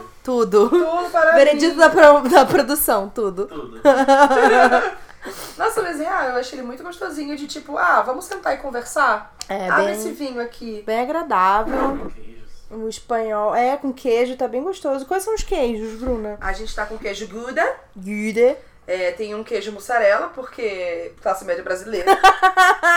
é lógico. Que é o que eu mais comi. Exato. Porque a gente se identifica. E aí tem o queijo, que é eu querendo ser metida, que é o Gorgonzola. gorgonzola, isso. Que infelizmente é meu queijo favorito, não é um queijo É uma delícia. baratinho. Eu amo também. Eu achei que ele ficou bom, eu tô comendo bastante com o Buda e com ele. Eu, Eu, vou tá testar com ele agora. Hum, bom mesmo, hein? Deixa eu ver como é que fica com vinho. É, bota o vinho junto aí, faz uma associação. Boa harmonização. Olha aí. Caraca, a gente tá aprendendo até a harmonizar já, amiga. A gente tá muito fera. Como é que chama? Enólogas. Enóloga pra caralho. É. Então, e esse vinho aqui, ele ganhou o concurso mundial de Bruxelas. Olha. Medalha de ouro em 2015. Parabéns. E aí tem. Nesse rótulo tem um colonizador aqui. Uhum. é, um branco não espanhol. Que provavelmente é o Dom Luiz Marim. Que é o nome do vinho. Muito bem, gente. Então vamos lá. Vamos falar sobre os outros três contos. Você queria falar sobre o conto do Alê. É, eu queria puxar o do Ale, porque eu acho que ele conecta isso com, com o, da, o da Nia. E, se eu não me engano, esse é a primeira, o primeiro trabalho de ficção que o Ale publica. É, por impresso, não sei se impresso ou digital ou geral. Mas eu tava ansiosa pra ler o trabalho dele, porque... Quem não sabe, gente, o Ale Santos é o arroba Savage Fiction no Twitter, que faz threads incríveis sobre história, principalmente sobre a história da negritude no Brasil. Ele Então- conta, na verdade, a história do Brasil do ponto de vista é, negro. racial, negro. É. um conto de afrofuturismo, que é uma parada muito ambiciosa pra se fazer num conto só. Tipo, é pouco espaço pra se fazer isso, mas eu acho que ficou da hora. E ele fala muito sobre essa percepção de mundo. Não no mesmo jeito da Nia, mas se conecta ali, porque no, no dele é muito de tipo, você se tocar que às vezes você pode fazer tudo certo, você pode dar o seu melhor, mas existem forças incontroláveis Sim. suas afetando a sua vida. Sociais. Sociais, raciais, é, é, questões econômicas, questões localização, tem vários fatores que você não tem controle sobre isso. Uhum. E às vezes a gente abraça também essa coisa do o que é esperado que a gente seja. Então o personagem aqui, o Akin, ele, ele abraça que assim, ah, eu, eu tenho que me afastar desse, desse molde que me colocam Uhum. e tenho que fugir de quem eu sou ou das pessoas que são próximas de mim pra poder encaixar nesse molde que as pessoas criaram pra elas. Só que a gente sabe que no mundo inteiro, principalmente no Brasil, a questão racial é uma parada muito forte, é uma parada muito forte no livro. Então assim, às vezes uma pessoa, uma pessoa não branca, pode ser a pessoa mais bem-sucedida de todas, pode ser o maior sucesso em alguma coisa, mas ela ainda vai ser vista como a pessoa não branca do rolê. Uhum. Então a gente vê casos de, sei lá, pessoas, mulheres que são donas de uma empresa, uma CEO negra de uma empresa. Às vezes ela ainda vai ser ch- chamada pra falar e como é que é a perspectiva negra sobre esse assunto. Ela vai ser sempre colocada naquela caixa só daquilo ali. Não importa que ela é pós-doutorada no que for, não importa que ela desenvolveu a empresa do zero, ela vai ser sempre vista como só aquilo ali. Uhum. E no livro ele tem um choque, assim, também de, de realidade. Tipo, cara, existe um sistema que você não tem como controlar. É. Que você, que às vezes vai estar contra você, às vezes vai estar a favor de você. E reconhecer tanto um contra o outro é importante. E tentar trabalhar com isso é importante, dar quebrar isso é importante. E eu achei legal que ele fechou a coletânea, o último conto, porque eu acho que ele foi o que me deixou mais pensando assim, tipo, putz. Putz. Eu acho que ele foi um bom desfecho, assim, da, da, da coletânea. Quando foi a primeira vez que você se tocou, amiga, de privilégios ou falta deles? Você lembra de algum momento? Cara, eu acho que. Como pessoa bissexual, não É. branca, Maíra. O que, que você acha? Cara, eu acho que assim, pra mim é muito mais fácil reconhecer que eu tenho privilégios Uhum. Do que falar de coisas que, tipo, ah, eu não tive acesso ou não tive. Não, não, não. É óbvio, Uhum. a minha família nunca foi rica, mas a gente sempre foi classe média. Minha mãe se virava pra fazer tudo, mas no fim das contas nunca faltou nada. Eu sempre estudei. Melhor colégio católico, era bolsista? Era. Mas estudei. Ainda tinha acesso àquilo ali. Fiz. é, fiz inglês, sei lá. É, então, assim, consegui me mudar pra São Paulo Uhum. porque meu pai pagava pensão, então, tipo, ele tinha um trabalho. Uhum. Então, ele, né, a, a pensão, na verdade, veio pra mim, né? Minha mãe não, não, não ficava com a pensão, vinha para mim para eu pagar meus estudos e morar aqui. Então, assim, para mim é muito difícil pensar que, tipo, ah, eu fui injustiçada de alguma forma, né? Então, assim, até eu tenho dificuldade de enxergar Uhum. qualquer dificuldade que eu passei, né? Então, assim. Uma questão econômica, social, dia a Sim, dia. sim, exatamente. Eu acho, obviamente, que eu comecei a me to- tocar disso quando comecei a entender mais sobre feminismo e principalmente no meu espaço como mulher no mercado de trabalho. Uhum. Que foi uma coisa que me adoeceu, que me deixou, me afastou de uma coisa que eu era boa, Uhum. que era trabalhar com cinema. Sim. Que eu parei de fazer porque passou a me dar pânico de estar com aquele lugar que era só tinha homens. Ah, um pouco mais alto, tá baixando a voz. E todos me sexualizavam muito e todos questionavam muito a minha autoridade e minha capacidade o tempo inteiro. Então eu preferi trabalhar em casa do que ter que. Mesmo assim, eu tava sem dinheiro, fodida, e aí vinha uma oportunidade e eu falava assim, eu, não... eu entrava em pânico porque eu pensava que eu ia ter que aceitar aquilo. Uhum. Eu ia ter que aceitar aquele trabalho, porque eu não tinha opção. Uhum. E eu. Só de pensar que, meu Deus, eu vou ter que entrar naquele ambiente de novo Uhum. né? E aí, eu acho que esse tipo de coisa, principalmente, começou a me, né, impactar. Uhum. E aí, obviamente, eu acho que minha consciência, e, e principalmente quando a gente fala aí de, de descendência indígena, né? É uma parada que é tão invisibilizada Uhum. que você demora muito pra entender, sabe? Pra se enxergar e pra perceber que, que esse apagamento e a sua identidade racial, a sua identidade étnica, a sua identidade num, num espaço de tipo você nunca se achar bonito, nunca se ver ninguém como você, sabe? Você diferente, você não fazer parte de nada, de, entendeu? É, é como se a sua, a sua existência toda assim, essa é uma perspectiva muito até visual, como você falou. Isso não, não cabe, não se encaixa É, em nada. é. Você não, não cabe porque você, o seu olho é diferente, o seu tom de pele é diferente, o seu cabelo, o seu corpo. E se não tem nada igual a você, fica, ah, é porque eu sou diferente. Uhum, E esse diferente é visto como algo ruim. sim. É algo que, ah, não, é porque. Não, e essa coisa, tipo, é tão invisível mesmo que até, por exemplo, dentro do feminismo, eu percebi aqui o que o feminismo é muito branco, mas aí vem o feminismo negro e as pessoas nunca faziam outro recorte. Uhum. Né? Eu cheguei a conversar com você de tipo, é, quando eu pensar, ok, não sou indígena porque eu não me reconectei com a minha ancestralidade, então eu sou parda. Uhum. E aí eu vi um vídeo de uma youtuber negra que é tipo foda, falando que todo pardo é negro. E eu fiquei, Não. Ué, putz, então o que que eu sou? Aquilo bugou a minha cabeça que o único lugar que eu tinha achado que é- pod- poderia ser meu Sim. deixou de existir. Porque eu sei que eu não sou negra. Ninguém não é- da minha família é, sabe? Então aquilo roubou o único espaço que eu Sim. tinha. Então me aproximar do ativismo indígena foi essencial pra falar, ok, eu tenho espaço também, sabe? É Eu- curio- pessoas como eu existem. É curioso isso, porque a coisa a gente não sentir, ah, eu não senti que eu, eu passei por nada por isso, eu não senti que, que me faltava nada, mas eu vejo como, como a gente conversando sobre essa, essa busca da, da ancestralidade, da, da nossa identidade como com ascendente indígena, parece que nem sabia que tava faltando alguma sim, coisa, ou sim, tipo, sim. a gente sentiu isso tão cedo É. que já ficou normal. Sabe quando a pessoa, ah, enxerga aqui as coisas? Toma aqui esse óculos, querida. Ah, é Ah, assim que é tá. pra enxergar esse negócio. É tipo, ah, tá, as pessoas estavam sendo racistas comigo É, quando eles me exatamente. chamaram de japonegra. Ah. Ah, era, né? Tipo. Eu tenho pavor desse apelido que te deram, gente. Esse bullying desgraçado, tipo, racista. eu não sabia, sabe? Era é tipo isso, assim. As pessoas ah, me chamavam de tá. nega. É, então. Tipo, e aí, nega? Pretinha? Gente, pelo amor de Deus. A gente se vê tão perdido nisso e. Eu acho achava que eu é era foda. asiática, sabe?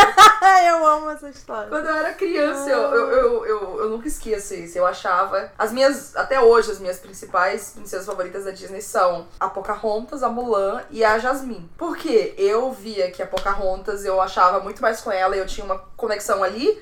Apesar de que, né, gente, a retratação da Pocahontas vezes Uhum, uhum. é uma história meio coisada, né? Mas tudo bem. Mas eu achava, ah, eu pareço mais com ela, assim, a pele e tal. Só que o olho não, porque o olho dela é grande. Falei, putz, então pera. Quem tem olho Quem pequenininho? tem olho pequeno? Ah, e a Mulan tem um olho com formato que parece com o meu. Ah, então. Então eu sou chinesa. É, devo ter alguma coisa ali, né? Porque a pele é só bronzear. Então, deve ser alguma coisa assim. E aí a Jasmine, ela tinha uma pele parecida com o tom da minha Uhum. e tinha um olho, não era pequeno, mas era desenhado como o meu, eu achava. Então eu falei, bom, eu tô ali naquele meio ali. Mas ainda assim, eu não- me identificava com uma ou a Uhum. outra. Não, eu gostava da. Como é que é o nome dela? Que é cigana? É a. A Esmeralda. Esmeralda. Esmeralda. Tipo, porque ela tinha a pele mais escura e tal. Não, mas a Esmeralda, eu aprendi que ela era errada, né? Ela é criminosa, então Ah, sim. é, não Ela pode. Porque esse Bruna Certinha não podia se identificar Ah, com a pessoa pode, que tava indo contra o sistema judiciário. Amiga, meu Deus do céu. Ela vai cerebral na criança. Amiga, a lavagem cerebral foi pesada. Pesadíssima. Mas isso é uma coisa muito legal, assim, porque a minha mãe, as minhas Barbies, minha mãe sempre me deu a Barbie Teresa. Que era a Barbie Ah, não, de pele deu- morena, cabelo escuro. Então ela sem. Inclusive tem até hoje, né, as Barbies Teresa. Socorro. É, Interessa o nome da tua mãe? sim. É, e eu falei, caralho, sabe? Porque, porque essa coisa de- de Se vê. o fenótipo eu sabia que eu tinha. É, as pessoas me, me chamavam assim. Uhum. Tipo, quando eu fazia handball, me chamavam de pouca roupa. Meu Deus do céu. Porque eu treinava de top, que era muito calor. Meu Deus do céu. Sim. Esse eu não sabia. Sim. Amiga. É, então, e é tipo, o que que eu fazia? KKK. É, porque o que, que você faz, né? Às vezes você fica em choque, sabe? Nossa, cara, eu era tipo uma pré-adolescente, eu não tinha contato com ninguém. Não era sua obrigação no saber sul, lidar com isso. sabe? Eu tava, tipo, no sul, não tinha ninguém que conversasse comigo sobre isso. Era só minha mãe, no máximo, que tinha também fenótipo, sabe? Uhum. Então. E minha mãe era tipo, ah, eu sou indígena, mas nunca, sabe, foi uma conversa existencial sobre Sim. isso, sobre lugar na existência na sociedade, sabe? Uhum.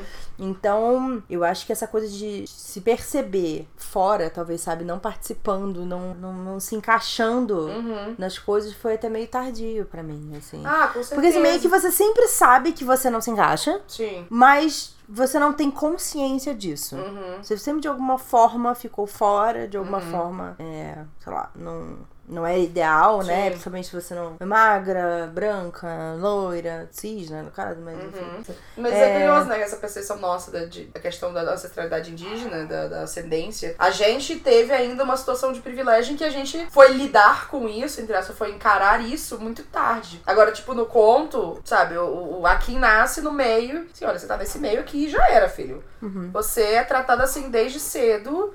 E você é bombardeado com isso desde cedo. E a gente vê como tardiamente é difícil a gente lidar com isso. Quando você pega uma criança, você tem que lidar com isso. Quando a gente vê os casos de, de crianças que sofrem aqui, que morrem aqui, pela, pela questão racial, por serem negras, por serem da favela, por serem da comunidade, por serem do que for, chega, cara, não era pra essa criança ter que lidar com isso desde Sim. cedo, não era pra ter que lidar com isso nunca. Mas ao mesmo tempo a gente fica, cara, a gente entende que as coisas acontecem, a gente normaliza o fato da pessoa sofrer com isso. Tipo, ah, eu passei por isso, né?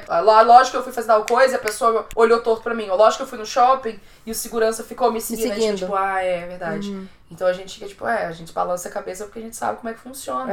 É. E cada vez mais que a gente reflete sobre isso, eu acho que o conto do, do reflete muito isso. Cara, a gente só tá reafirmando o que acontece, Uhum. mas e aí? O que, que a gente. Tá fazendo a respeito. É, como que a gente quebra isso? Como que a gente. O que, que a gente pode fazer diferente? Como que a gente. Abre, eu acho que é muito de abrir os olhos da gente pra nossa realidade, dos outros pra nossa realidade, dos outros pra realidade deles. Sim. Porque eu ainda ia achar que eu era branca até Maíra chegar e falar, querida, não. Eu, eu queria puxar pro conto do Jim, porque eu acho que ele também fala disso. De pertencer, De né? pertencer. Sim, sim. Eu acho que principalmente na questão de você se ver. Sim. Se totalmente, enxergar. Totalmente. Ele fala sobre se você se vê pela primeira vez. Não, eu gosto muito como ele fez isso, porque o conto do Jim. É queria só- maravilhoso. É, é maravilhoso. O dia é maravilhoso. O filho dele é maravilhoso. O Elliot. Beijos, Elliot. No futuro, quando tiver o filho desse podcast. Beijos, Mari.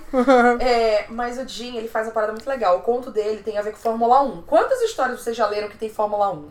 Zero. E você pode pensar assim, tipo, nossa, que saco, Fórmula 1. Não. Tipo, Não. que porre, mas não. Tipo, eu tenho interesse porque eu gosto de Fórmula 1 e eu, Eu, tenho. não tenho tanto interesse em Fórmula 1. Eu tenho uma eu não- conexão por causa do meu pai, que ele sempre acordava de manhã pra ver Ah. Fórmula 1 e eu passava os fins de semana com meu pai. Então Entendi. eu acordava cedo pra ver Fórmula 1 com ele. Entendi. Então eu tenho essa relação, mas acho que mesmo assim, né? Eu nunca tive essa conexão assim Hum. com Fórmula 1. Eu só ficava quando eu assistir televisão, assim, né? Acabou a televisão, mentira. É, eu ligava a TV, sei lá, domingo. Tipo, ai, você não Fórmula 1, ai que saco, demora pra porra esse negócio. quatro horas de corrida, que saco. É. Mas o Jim fala sobre Fórmula 1 e aí ele bota dois momentos na história. A história pula em dois tempos. Sim. Então ele pula de 91 pra 2008. Então em 91 teve uma, a vitória do Senna. Ayrton Senna no Brasil, a primeira vitória dele no Brasil, campeão. E em 2008 teve uma vitória do Lewis do Lewis Hamilton. Ham- Eu amo que o Jim conseguiu colocar Hamilton na história, atenção. Mas eu amo que eu tenho um livro que tem uma história de um Hamilton na minha prateleira agora. Então o Lewis Hamilton que ganhou uma corrida de um jeito que ficou, gente, eu não acredito que isso ia acontecer. Não, ele não ganhou a corrida, ele ganhou o campeonato. Ganhou o campeonato. Sim, mas tipo, Ele perdeu a corrida. é isso que eu fico puta Ele ganha com o campeonato. 1. Eu fico muito puta, porque pra mim não faz sentido o esporte onde você não ganha uma coisa, mas você ainda assim ganha. Eu odeio campeonato É de pontos. pontos! Mas eu odeio fase de ponto. Uma coisa é você ter fase de ponto, fase de grupo. Beleza, mas depois é mata-mata, gente. Quartas de final, semifinal. Porra! A Bruna quer que tenha só dois carrinhos correndo. Na, Não, na é Fórmula tipo- 1. Vai mata-mata é isso. Vai, vai Mas eliminando, então, sobra dois. Faz 50 carrinhos correndo, quem ganhar, ganhou. Porra! Mas enfim, a minha, a minha frustração com a Fórmula 1 não é a questão. Aham. A questão é, ele perdeu a corrida, mas ele ganhou o campeonato e Sim. ninguém esperava que ele fosse ganhar o campeonato. Acharam que outro brasileiro, que foi o Massa, ia ganhar. E não é só sobre isso no caso, né? A história de um menino com o irmão dele, e eles são apaixonados por Fórmula 1. Isso lá em 91. E, e essa é a primeira vez que eles iam assistir uma corrida de Fórmula 1, iam lá É, e o Senna, tipo, é legal que ele põe a época também, né? Era a época do colo, que é. tinha congelado as poupanças. E aí a cada dia, tipo, às 7 horas da manhã o arroz é 2 reais. Uhum. 3 horas da tarde ele é 5,90. É isso. Então era uma época de muita incerteza. É, de... inflação. E, E eu acho que ele retratou isso muito legal, Sim, assim, é. porque ele botou como o Senna era visto muito como o ícone, assim, tá? Tudo uma É, merda. Era a única coisa boa que tinha no Brasil. É. E eu lembro que eu conversei com, com o Dedê há, um tempo isso. Eu falei, cara, todo mundo parava e assistia a corrida no domingo. É, Era o grande evento, porque tinha o Senna. sim. Então ele foi um grande ícone, assim. E eu acho É. que ele botou isso muito legal, apesar de não ter vivido essa época. E aí ele bota em 2008 esse mesmo menino, só que agora adulto, indo com o filho assistir uma corrida uma também em. Interlagos, é, agora torcendo pro Lewis Hamilton. É, o filho dele tá torcendo pro Massa, né? Que é o corredor Uhum. brasileiro. E ele tá torcendo pelo Hamilton, o Lewis Hamilton, que é inglês da McLaren. Uhum. E, Pra quem não sabe, o Lewis- Hamilton é negro, tá, gente? e aí ele é negro. Se você não sabe disso, tá errado. E aí é muito interessante, assim, porque. E também ele foi é, namorado da Nicole do Pussycat Doll. É, Ah, é? sim. Não sabia dessa informação. Sim, eles namoraram há bastante tempo. É, Nicole Schwarzer. Schwarzer. Como? Schlesinger. Schwarzenegger. Como? Schwarzenegger. e, cara, são duas histórias paralelas muito bonitas. É, Que se conectam de um jeito muito bonito também, né? A Fala forma como sério. ele escreve, cara, ele come- começa uma frase, ele termina tipo, Nossa. no outro tempo. Jim, sabe? Eu não Ah, o Jim pra escreve isso, demais, gente. gente. É muito bom. É tipo, Sério? incrível. Ele vai conectando, então você entende a emoção dele no presente. Contando essas. Daí, tipo, conectando com o que aconteceu no passado. E aí ele fala assim: que, tipo, ah, tá todo mundo torcendo pro Massa, mas ele tava torcendo pro, pro Hamilton porque ele, cara, ia ver pela primeira vez um corredor negro ganhar um campeonato, sabe? Sim. De Fórmula E o 1. único corredor negro. O único corredor negro. Então, assim, é importante pra caramba. E é muito legal, assim, que se você não sabe o resultado, você fica muito tenso, tipo, fulano passou, e não sei o que lá, e chuva, e troca o pneu, e entra pra trocar, nananã, e, E tipo, é tudo uma coisa muito rápida, né? é, uma tensão, Nossa, é. trocou o pneu, demorou 8 segundos, perdeu a posição. Eu falei, caralho! É, não, e aí, enfim, aí tem a his- a história dele quando menino, menino favelado e tal, o irmão que vira gerente do McDonald's, eles passam, tipo, dois anos juntando dinheiro pra poder comprar o ingresso, pra poder ir ver o Senna na Interlagos e não sei o que lá, enfim. Então, ai, até me arrepiei, assim, porque é muito, Uhum. putz, é muito bonito, assim, a, a história que ele conta, dessa relação de irmãos, da relação, Ai, ai, esqueci que a brand de Maíra, relação fraternal. de irmãos. Ai, esqueci que ia ter isso. É, e também, obviamente, ele vai falar de, de violência policial, Racismo. de racismo. Cara, eu acho que ele, assim, ele conseguiu de forma muito delicada e muito bonita falar de várias temáticas sem parecer, tipo, olha, agora eu vou começar a falar sobre esse assunto. Tem, fica atento. Não, é Agora eu tudo- vou bater nessa tecla. Do mesmo jeito que ele conecta os capítulos de 91 pra 2008, de um jeito muito fluido, né? Como você falou, É. começando uma frase e terminando no outro, a- os eventos acontecem num ritmo muito bom, assim. Eu realmente consigo imaginar uma fluidez no, no- no texto, na Hum, sim. história. Você vê como que o Jim é um autor incrível, né? Você ele fazer isso não é todo mundo que faz não, isso. escreve muito bem. E, e ele é Nossa. tipo, ele é bem humorado, os diálogos são Uhum. muito, muito bons, assim, muito sinceros, assim, sabe? Eles falando, assim, Uhum. é genial, assim, o nome dos personagens, do, do cara que faz o cabelo, Ah, aí do é. cara que, tipo, é muito, muito sensacional, assim. E aí, mas eu acho que, assim, uma das primeiras vezes que tem nesse conto, que a Uhum. gente pode falar, Sim. é sobre se ver pela primeira vez. Quando você se viu pela primeira vez? Quer que eu responda primeiro? Que eu tô sempre botando você É, eu acho que você tem que responder. Cara, de me ver pela primeira vez, que né, como nós somos pessoas plurais, existem vários momentos de se ver a primeira vez em, em muita coisa. Eu tenho uma história legal que é do, do livro da Socorro Racioli, que faz a introdução desse livro Desse, aqui. é, desse livro. Do, do Todo Mundo Tem Uma Primeira Vez. E aí eu li o, o livro da Socorro, porque conhecia no, na Flip Pop e falei, essa mulher é foda, hein? Como é que eu não conhecia essa mulher? A primeira Flip Pop. Não, a primeira flip pop, acho que todo mundo ficou assim, caralho, que mulher foda. E a gente como que a gente não conhecia essa mulher. Sim. E aí, beleza. Li o livro. E quando eu li no primeira, primeiro. Primeiro égua que eu li, no primeiro Mar Rapaz, no primeiro Madenusa, que deram o nome da criança de Madenusa porque é Made in USA, eu falei. Ah! Nordeste, filha da puta! Isso porque a história se passa no interior do interior do Ceará, saca? E por mais que minha família seja lá, eu tenho muito mais conexão com minha, com minha família. Minha família não, é uma cultura maranhense, né? Eu sou maranhense, eu sou ludovicense e tal. Então. Ludovicense. Ludovicense. Nossa, eu só vou te chamar de Ludovicense. Ludovicense. Não faço nada ideia por quê, mas. Mas a, a, a linguagem, o jeito que as pessoas falam e se tratam, e de- pequenos detalhes, assim. Gente, eu tô muito em casa. Nossa, eu tô muito em casa. E foi meio uma coisa dessa, de- nem da ascendência indígena, assim, de. Eu não sabia que poderia ter essa conexão e que eu poderia me sentir. Olha eu! Uhum. Olha que da hora isso aqui. Então a Socorro abriu essa porta pra mim. Agora eu tô. Cadê os personagens tudo do Nordeste? Cadê os autor nordestino? Cadê os autor do Norte também? Que eu não sou de lá, mas eu também quero. Então isso, na real, acabou que virando uma coisa É porque Maré mim... é a fronteira ali, né? Quase. Quase, amiga. Tô te Não enchendo. força. Não Eu tô te força. enchendo. Não força. É pra você ficar puta. fronteira, mas não força. Mariana no norte? Sabe que existe um movimento meio separatista do Maranhão, de Maranhão do Leste, Maranhão do Oeste? Ah, é? É, é um rolê. Então, acabou que essa coisa da identificação e de ver isso mais nas histórias virou uma coisa muito pessoal pra mim, que eu tô levando pra um âmbito profissional também. É muito importante pra mim agora encontrar criadores de conteúdo, profissionais, mercado editorial e outros profissionais do Norte e Nordeste. É, eu ativamente, quando eu conheço alguém, tipo, ah, eu sou de tal estado do, do Nordeste. É mentira!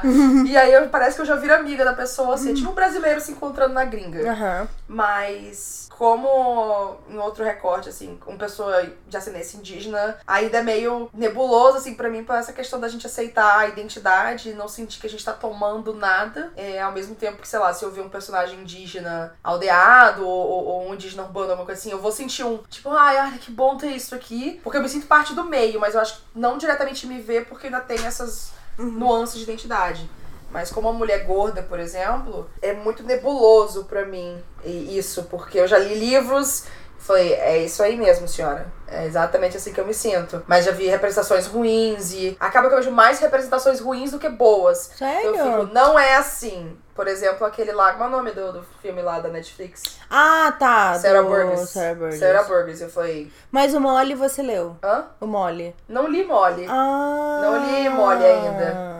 E aí todo mundo fala que mole é ótimo. Eu falei, então tá bom. Mas, por exemplo, ela não é parque, eu li, senti muitas coisas, mas eu falei, mas tem um problema aqui com esse livro em geral, né? Então, mais ou menos.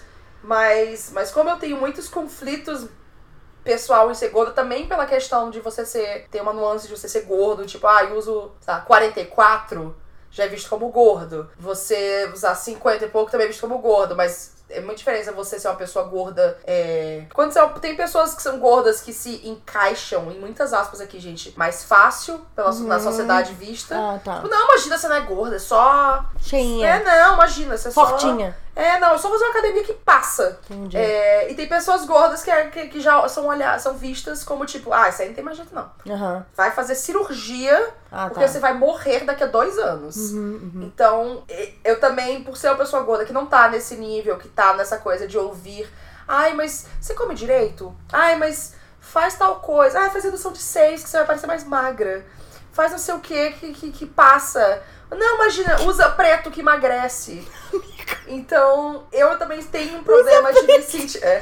Por que, que você acha que meu guarda-roupa por muito tempo foi só preto e cinza? Garota! Amiga, lavagem cerebral. Meu Deus! Mas, então eu também tenho muito medo de pisar. Eu, na verdade, sou uma pessoa muito medrosa de pisar em todos os cantos e de me sentir identificando com as coisas, de me ver nas coisas por achar que. Não, não, mas eu não preciso me identificar, não, viu? Tá tudo bem, eu tô fingindo que tá tudo bem aqui, deixa as pessoas identificar. Então, pra mim é meio, é meio complicado isso, mas o- quando eu me senti mais livre pra, pra ter a sensação foi mesmo com o livro da Socorro, Uhum. O Cabeça de Santo, é, Head of Saint, que já foi lançado em vários É. países.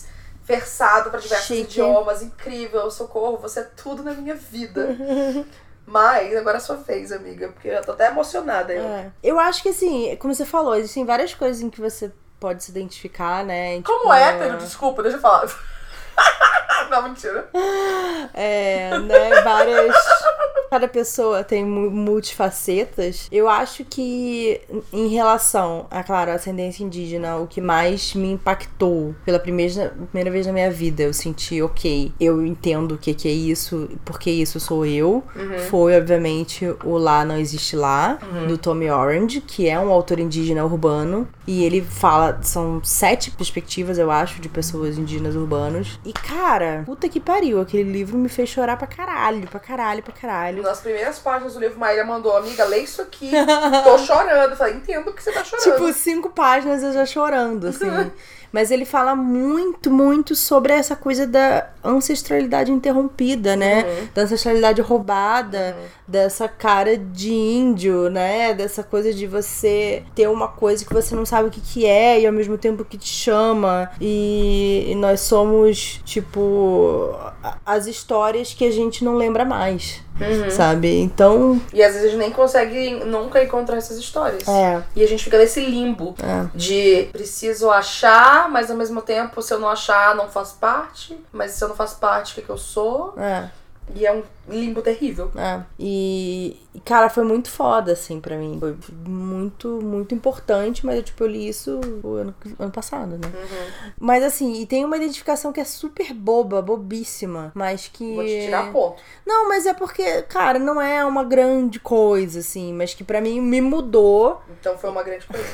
Mas em relação, por exemplo, ao meu cabelo, por exemplo, que eu sempre. Eu tava contando pra Bruna que eu, que eu tentava alisar o meu cabelo, né? Eu Sempre desde. Minha mãe não me dava chapinha nem secador quando eu era criança. Então eu fazia o que eu podia pra tentar alisar o meu cabelo. Porque eu sempre tive cabelo de ondulado pra cacheado.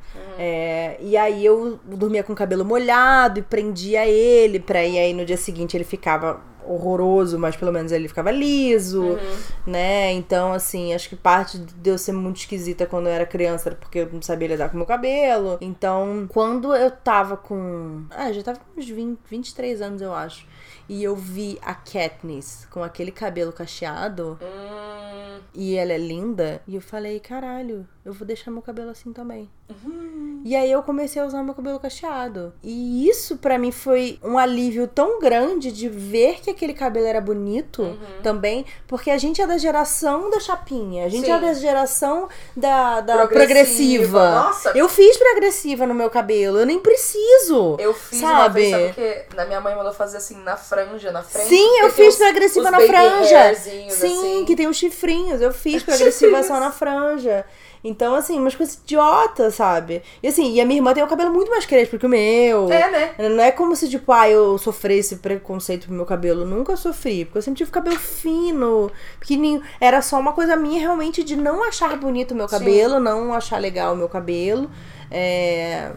Longe de, tipo, não tem nem coragem de falar que, ah, eu fiz transição, pelo amor de Deus, sabe? Uhum. Não, eu só parei de querer alisar meu cabelo, mas não se compara.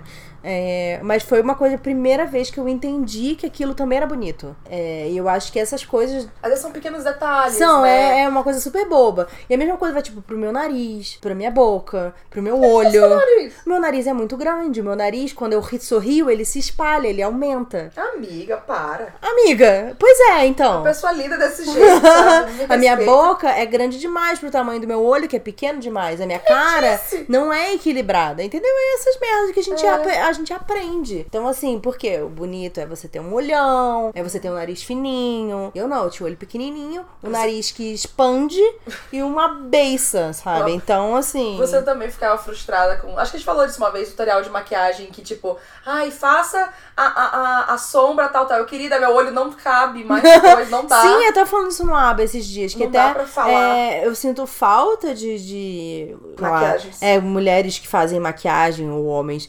online, que vão dar tutorial, que tenham essa pálpebra aqui, que geralmente é olho de indígena ou de asiático, que não adianta ficar cinco horas fazendo essa porra aqui, porque a hora que eu abrir meu olho, ele entra dentro Sim. da pálpebra e some essa Sim. porra. Então, assim, de que que adianta? não, daí que as meninas fazem maquiagem com um olho imenso.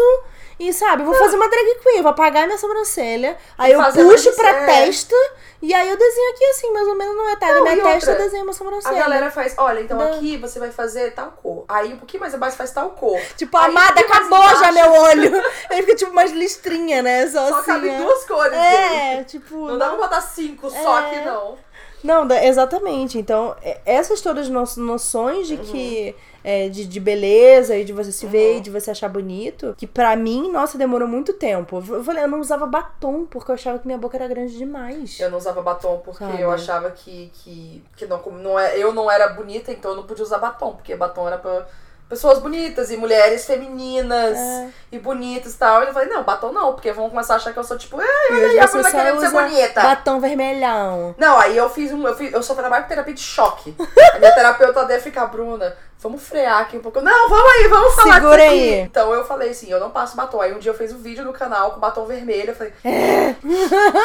e aí, ai, amei o batom, tá lindo, ai, usa sempre. Não, E eu achava que passou. assim, como o meu olho é muito pequeno, eu não posso chamar atenção pra minha boca. Porque tem isso, né? Porque se você tem o peito grande, então você tem que aumentar o seu quadril pra ficar meio Porra, mas é maior que meu É, então, tem que diminuir esse, sabe, esse tipo de coisa. E aí, tipo, ah, não, meu olho é muito pequeno, então eu não posso chamar atenção pra minha boca, senão eu vou ser uma boca ambulante. Amiga. E aí eu não usava batom. Uhum. Enfim, até um dia eu resolvi começar a usar, enfim, comecei a superar essas coisas, assim. E a gente vê como isso é uma coisa que a gente constrói desde cedo, né? Por isso que eu, vendo coisas gringas aí no mundo, eu fico vendo quanto de livro infantil é, com mais recortes raciais, com mais histórias de pessoas não brancas, pessoas LGBT, pessoas não binárias, etc, etc. Tem surgido, lógico que em pouca quantidade ainda em comparação, mas como essas histórias lá no começo são muito importantes. Sim, Porque sim. a gente cresceu vendo isso. Agora a gente consegue ter uma percepção de tipo, ah, gente, agora a gente faz o que a gente quiser, a gente usa isso aqui, foda-se e tal. Mas isso veio lá de trás, às vezes É, de construir uma faz hoje. autoestima, né? De, É, de construir ver- você como pessoa mesmo, de É. você sentir que tá, agora eu posso fazer isso e posso ficar mais à vontade pra usar o cabelo desse jeito, ou pra eu me sentar de certa forma, ou me vestir de certa forma. Porque eu, por exemplo, por muito tempo eu, eu recusei muito é, usar bijuterias, enfeites, maquiagem, batom, vestido, tudo isso. Falei, bom, isso não é pra mim, porque nem adianta eu usar isso daqui, porque lógico que eu não, não, não funciona. Então, ver livros infantis, como Amoras, por exemplo, do Emicida, Aham. sendo lançados e criando essa cara. Você, lindíssima. Você é uma pessoa tão linda quanto qualquer outra pessoa que você vê aqui do seu lado. Não importa. É, isso é, é valioso demais, assim, sabe? Eu vejo até o Jim como. Falando ainda, né? Puxando no conto do Jim, ele tem um outro livro que é o Batalha da Campa Monstro, que é incrível. Eu amo tanto esse livro. Ele é um livro middle grade, né? Que é um livro pra 8 a 12 anos, né? Uma faixa, assim, de idade de pessoas. É uma aventura de escoteiros num acampamento e tem, tipo, um prefeito da cidade que é um vampiro. e tem um dos meninos que são mais. que aprontam mais no acampamento, é cadeirante. E, e tem menino, tem o protagonista negro, a menina a protagonista também é negra. Família. E você vê várias pessoas que não estão naquele padrão cis, hétero, branco, que não é cadeirante, que não é. que é magro. Uhum. Então, é esse tipo de literatura, assim, que a gente vê que. Por isso que a gente tá tão conectado com o livro, porque é isso que a gente vai construindo e consumindo aos poucos. E como isso faz uma, uma puta diferença pra Sim, gente. sim. E pro, pro personagem da história, né? Ele teve que esperar anos e anos. Eu acho que eu falei com o Jim que Fórmula 1 existe há muito tempo, né? Acho que são 100 anos já mais de Fórmula 1. E eu falei, nossa senhora, 100 anos, sério? Mas 100 anos de Fórmula 1 e o Lewis Hamilton foi o primeiro negro em Nossa. 100 anos, sabe? Então, quantos meninos não se viam naquele esporte, não, Sim. não investiram É, porque é uma coisa de naquilo, não- rico, né? E tal. É, e ele o- até fala assim: ah, o Senna, tipo, era brasileiro e tal, mas É. sabe, é um cara privilegiado pra caramba, E o- um cara o- rico. E o Hamilton, ele só conseguiu entrar na Fórmula 1 porque o pai dele. Isso é tudo o Jimmy contando, gente. O pai dele era zelador lá no, no coisa de Fórmula 1 de corrida. E aí conseguiu, porque ele era zelador, um- uma bolsa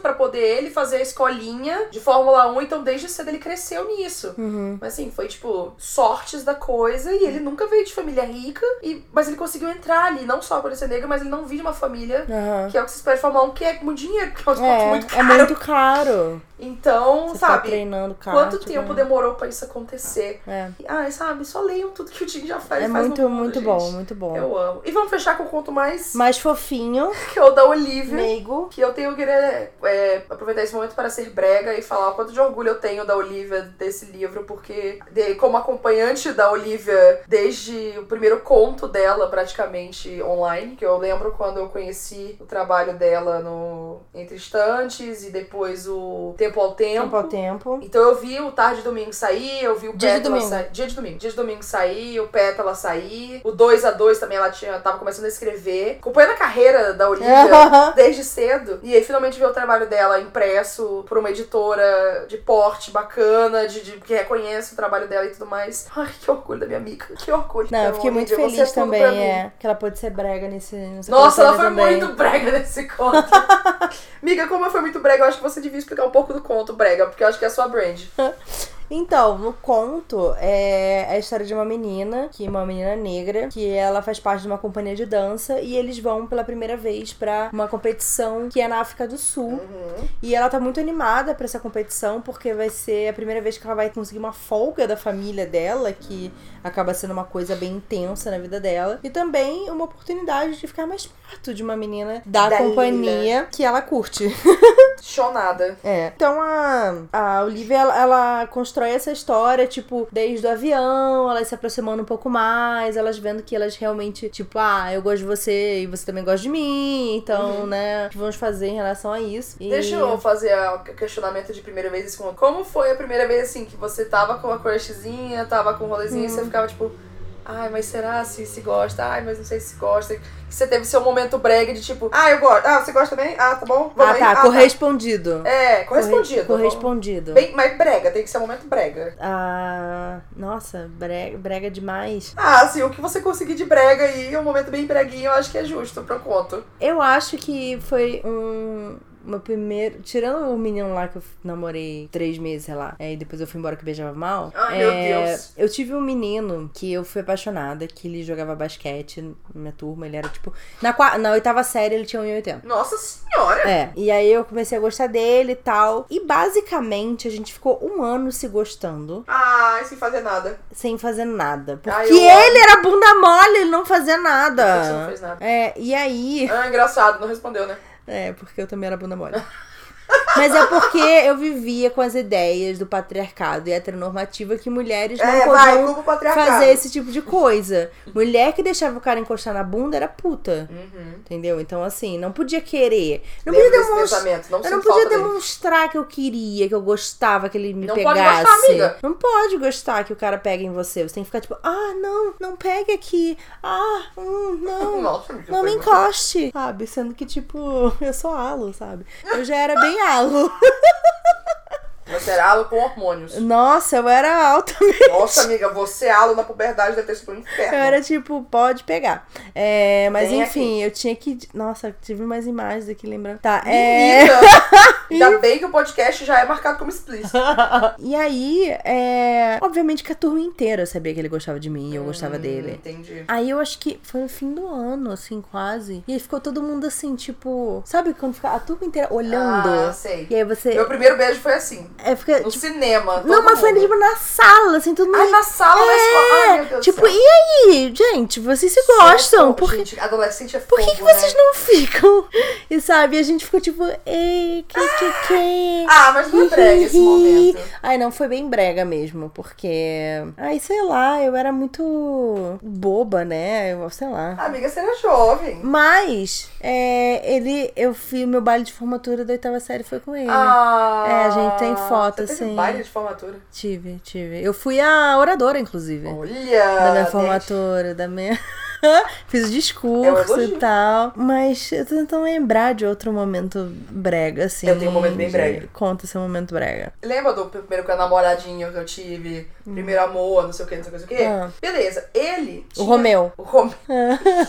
ele tinha namorado uma amiga minha. Eita. Só que assim, eles namoraram um tempinho, tipo, já acabado há muito tempo e tal. E aí ela. Ele che... Eles conversaram entre si, aparentemente. E ele perguntou de mim, tipo, ah, e aí, a. Bruna, não sei o que, não sei o não sei o que. E aí do nada ele começou a conversar comigo. Eu falei, tipo, ah, o que tá Aham, ela Então, te arranjou. É, ela meio que me arranjou. Aí Te- beleza. ela te repassou. Foi. Ah. A gente compartilhou esse momento. e aí, nisso, a gente ficou muito na época de MSN, né? Então, MSN era assim, você está online? Ai, tá online. Ai, gente, a hora Será que a pessoa entrava online, É, o tipo, coração disparava. Não, e você tinha que fazer assim, você não podia falar na hora. você Parecia tinha um que esperar nomezinho, um pouquinho, assim, com mas se uma, esperasse uma muito, frase de música. Porque era a notificação, imagina a notificação do celular, gente. Subia É. assim, a janelinha, tipo, Fulano está online. está online. Você fica tipo, nossa, tá online. Então fica lá verdinho. Nossa, e aí, gente. ou você falava na hora que entrasse, Era muito emocionante. Ou você tinha que falar por muito depois, tipo, nossa, nem vi que você entrou. Nossa. Nem vi. Aí você tinha que botar o seu status como ausente. e depois você ficar online de novo, aí você falar. Porque se a pessoa tivesse visto que tava ausente, ela, tipo, ah, não, é porque ela tava fora do computador. Então. Tinha toda uma logística, era horrível. Mas enfim, a gente passou um tempão nessa.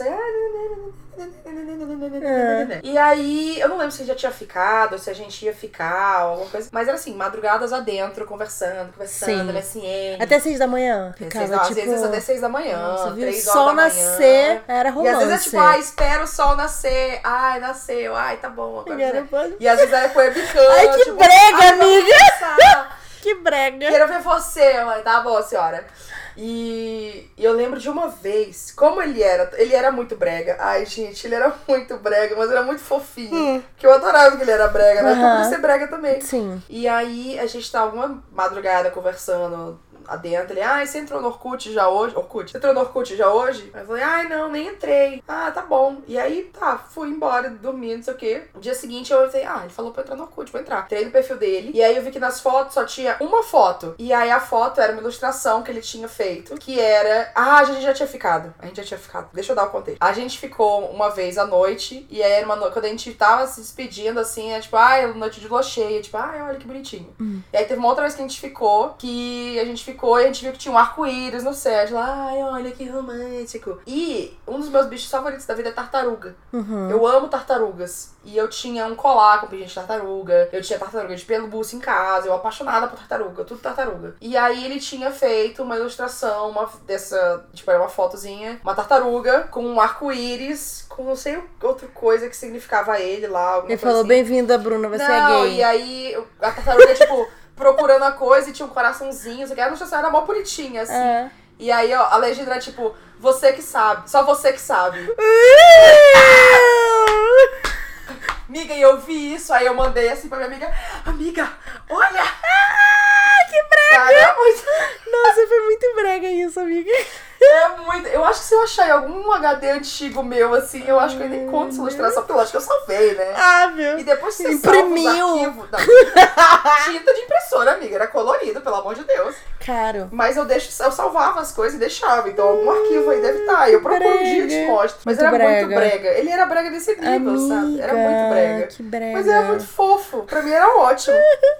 e uma pessoa que precisa sempre de validação, que as pessoas realmente gostam Sim. de você, Uhum. pra mim foi um grande momento, tipo. ele Olha só, mim, então. ele gosta de mim. Então, assim, Olivia, você ganhou um dos momentos mais bregas da minha vida, tá? Só pra deixar claro. eu amei, eu amei. Mas eu acho que essa brega. coisa do, do- do- da antecipação, do tipo, ai, será se gosta, será se não gosta, não sei o quê. É algo muito fofinho de ver a gente nova, assim, Sim. adolescente passando nisso. Até a gente hoje em dia É, tem situações de ficar, ai, mas será? sim. Mas eu queria perguntar pra você, Maíra, você como uma pessoa LGBT, Uhum, uhum. como bi, Como bi. é, quando você não sabe se a pessoa é, é, é bi também, ou se é lésbica, ou Hum. se o quê, como você fica nesse tipo, ai, será se vai, não vai? Será se rolou? Assim, não é mais difícil, entre aspas? Olha, como eu estava falando com o meu amigo Vitor, ser bissexual é ser rejeitado por mais pessoas. Vocês são ridículos. Essa é a minha realidade. E a gente vai te falar, tipo, isso, não estou interessado. É, então, assim, é porque, na verdade, pra mim, é, eu tenho uma autoestima muito baixa. Sempre tive uma autoestima muito baixa, como você pode perceber. É, eu, eu amo que eu e Vitor somos os piores leoninos que existem. Porque, Vocês são assim, é. Porque a gente finge que a gente se acha o máximo pra ver se alguém acredita. Porque no fundo a gente se acha um lixo, entendeu? Entendi. E acho que ninguém vai querer. Então, como a minha autoestima sempre foi muito baixa, pra Uhum. mim sempre é uma surpresa muito grande se alguém, sei lá, me acha bonito, me acha interessante, ou quer ficar comigo, se- não importa qual, enfim, o gênero da pessoa ou como ela se identifica.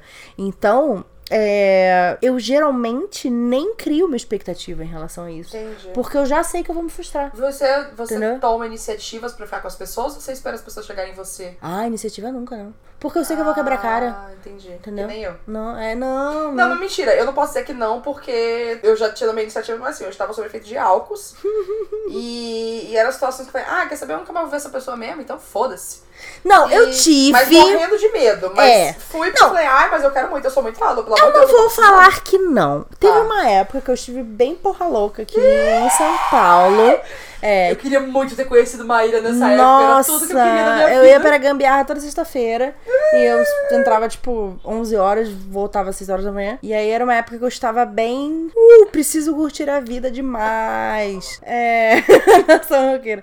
Então, assim, tava na minha frente, eu pegava. Olha, É, Mas assim, eu não ia atrás das pessoas. Tá, entendi. Tipo, aparecia, deu mole, vou me aproximar. É, mas eu Vou não... analisar. Vou analisar. Pego. mas, tanto que assim, a primeira menina que eu beijei, tipo, eu achei que ela ia querer ficar comigo. Então eu cheguei pro meu amigo assim e falei, ai, será que a fulana me beija? Aí, tipo, ele me ignorou. Daqui a pouco, quando eu vi, ela tava me beijando. Opa, tudo Tipo, bom. ele foi lá, falou, ele foi, fez, fez a tasse. Ah, ele entendi. falou, falou pra ela, tipo, a Maíra quer beijar você. Aí quando eu vi, ela tava me beijando. Foi tipo isso. Ah, entendi. Entendeu? Então, eu tenho tanto medo de rejeição e eu já acho que, já presumo que vou ser rejeitada e que nunca mais Que o ninguém vai. problema é seu, é com a pessoa. Isso, e ninguém tá- nunca mais vai me amar na minha vida, que eu, te, eu evito a tristeza ficando na minha. Entendeu? E a gente foi de super brega para. Depressão. Mas acontece, né, gente? É. E, mas eu fico, tipo, eu, eu acho incrível pessoas que têm muita confiança. Sim. E, tipo, cara, eu vi você. É porque assim, é, o negócio não é nem você ter coragem de chegar e falar assim, tô te querendo. É, Todo é se a pessoa fala assim, não tô afim, você fala assim, show. Porque se eu falar, eu tô te querendo, a pessoa falar, não, eu vou, tipo, eu vou me enfiar num canto, É. ficar em posição fetal e falar, ninguém realmente gosta de mim. É a autoconfiança de que, tipo, você, você não vai mudar nada em você se a pessoa não quiser com você. O problema É, dela. não, eu já fico muito, tipo, É, eu ponho todas as minhas expectativas naquilo. E eu não recomendo vocês fazerem isso, galera.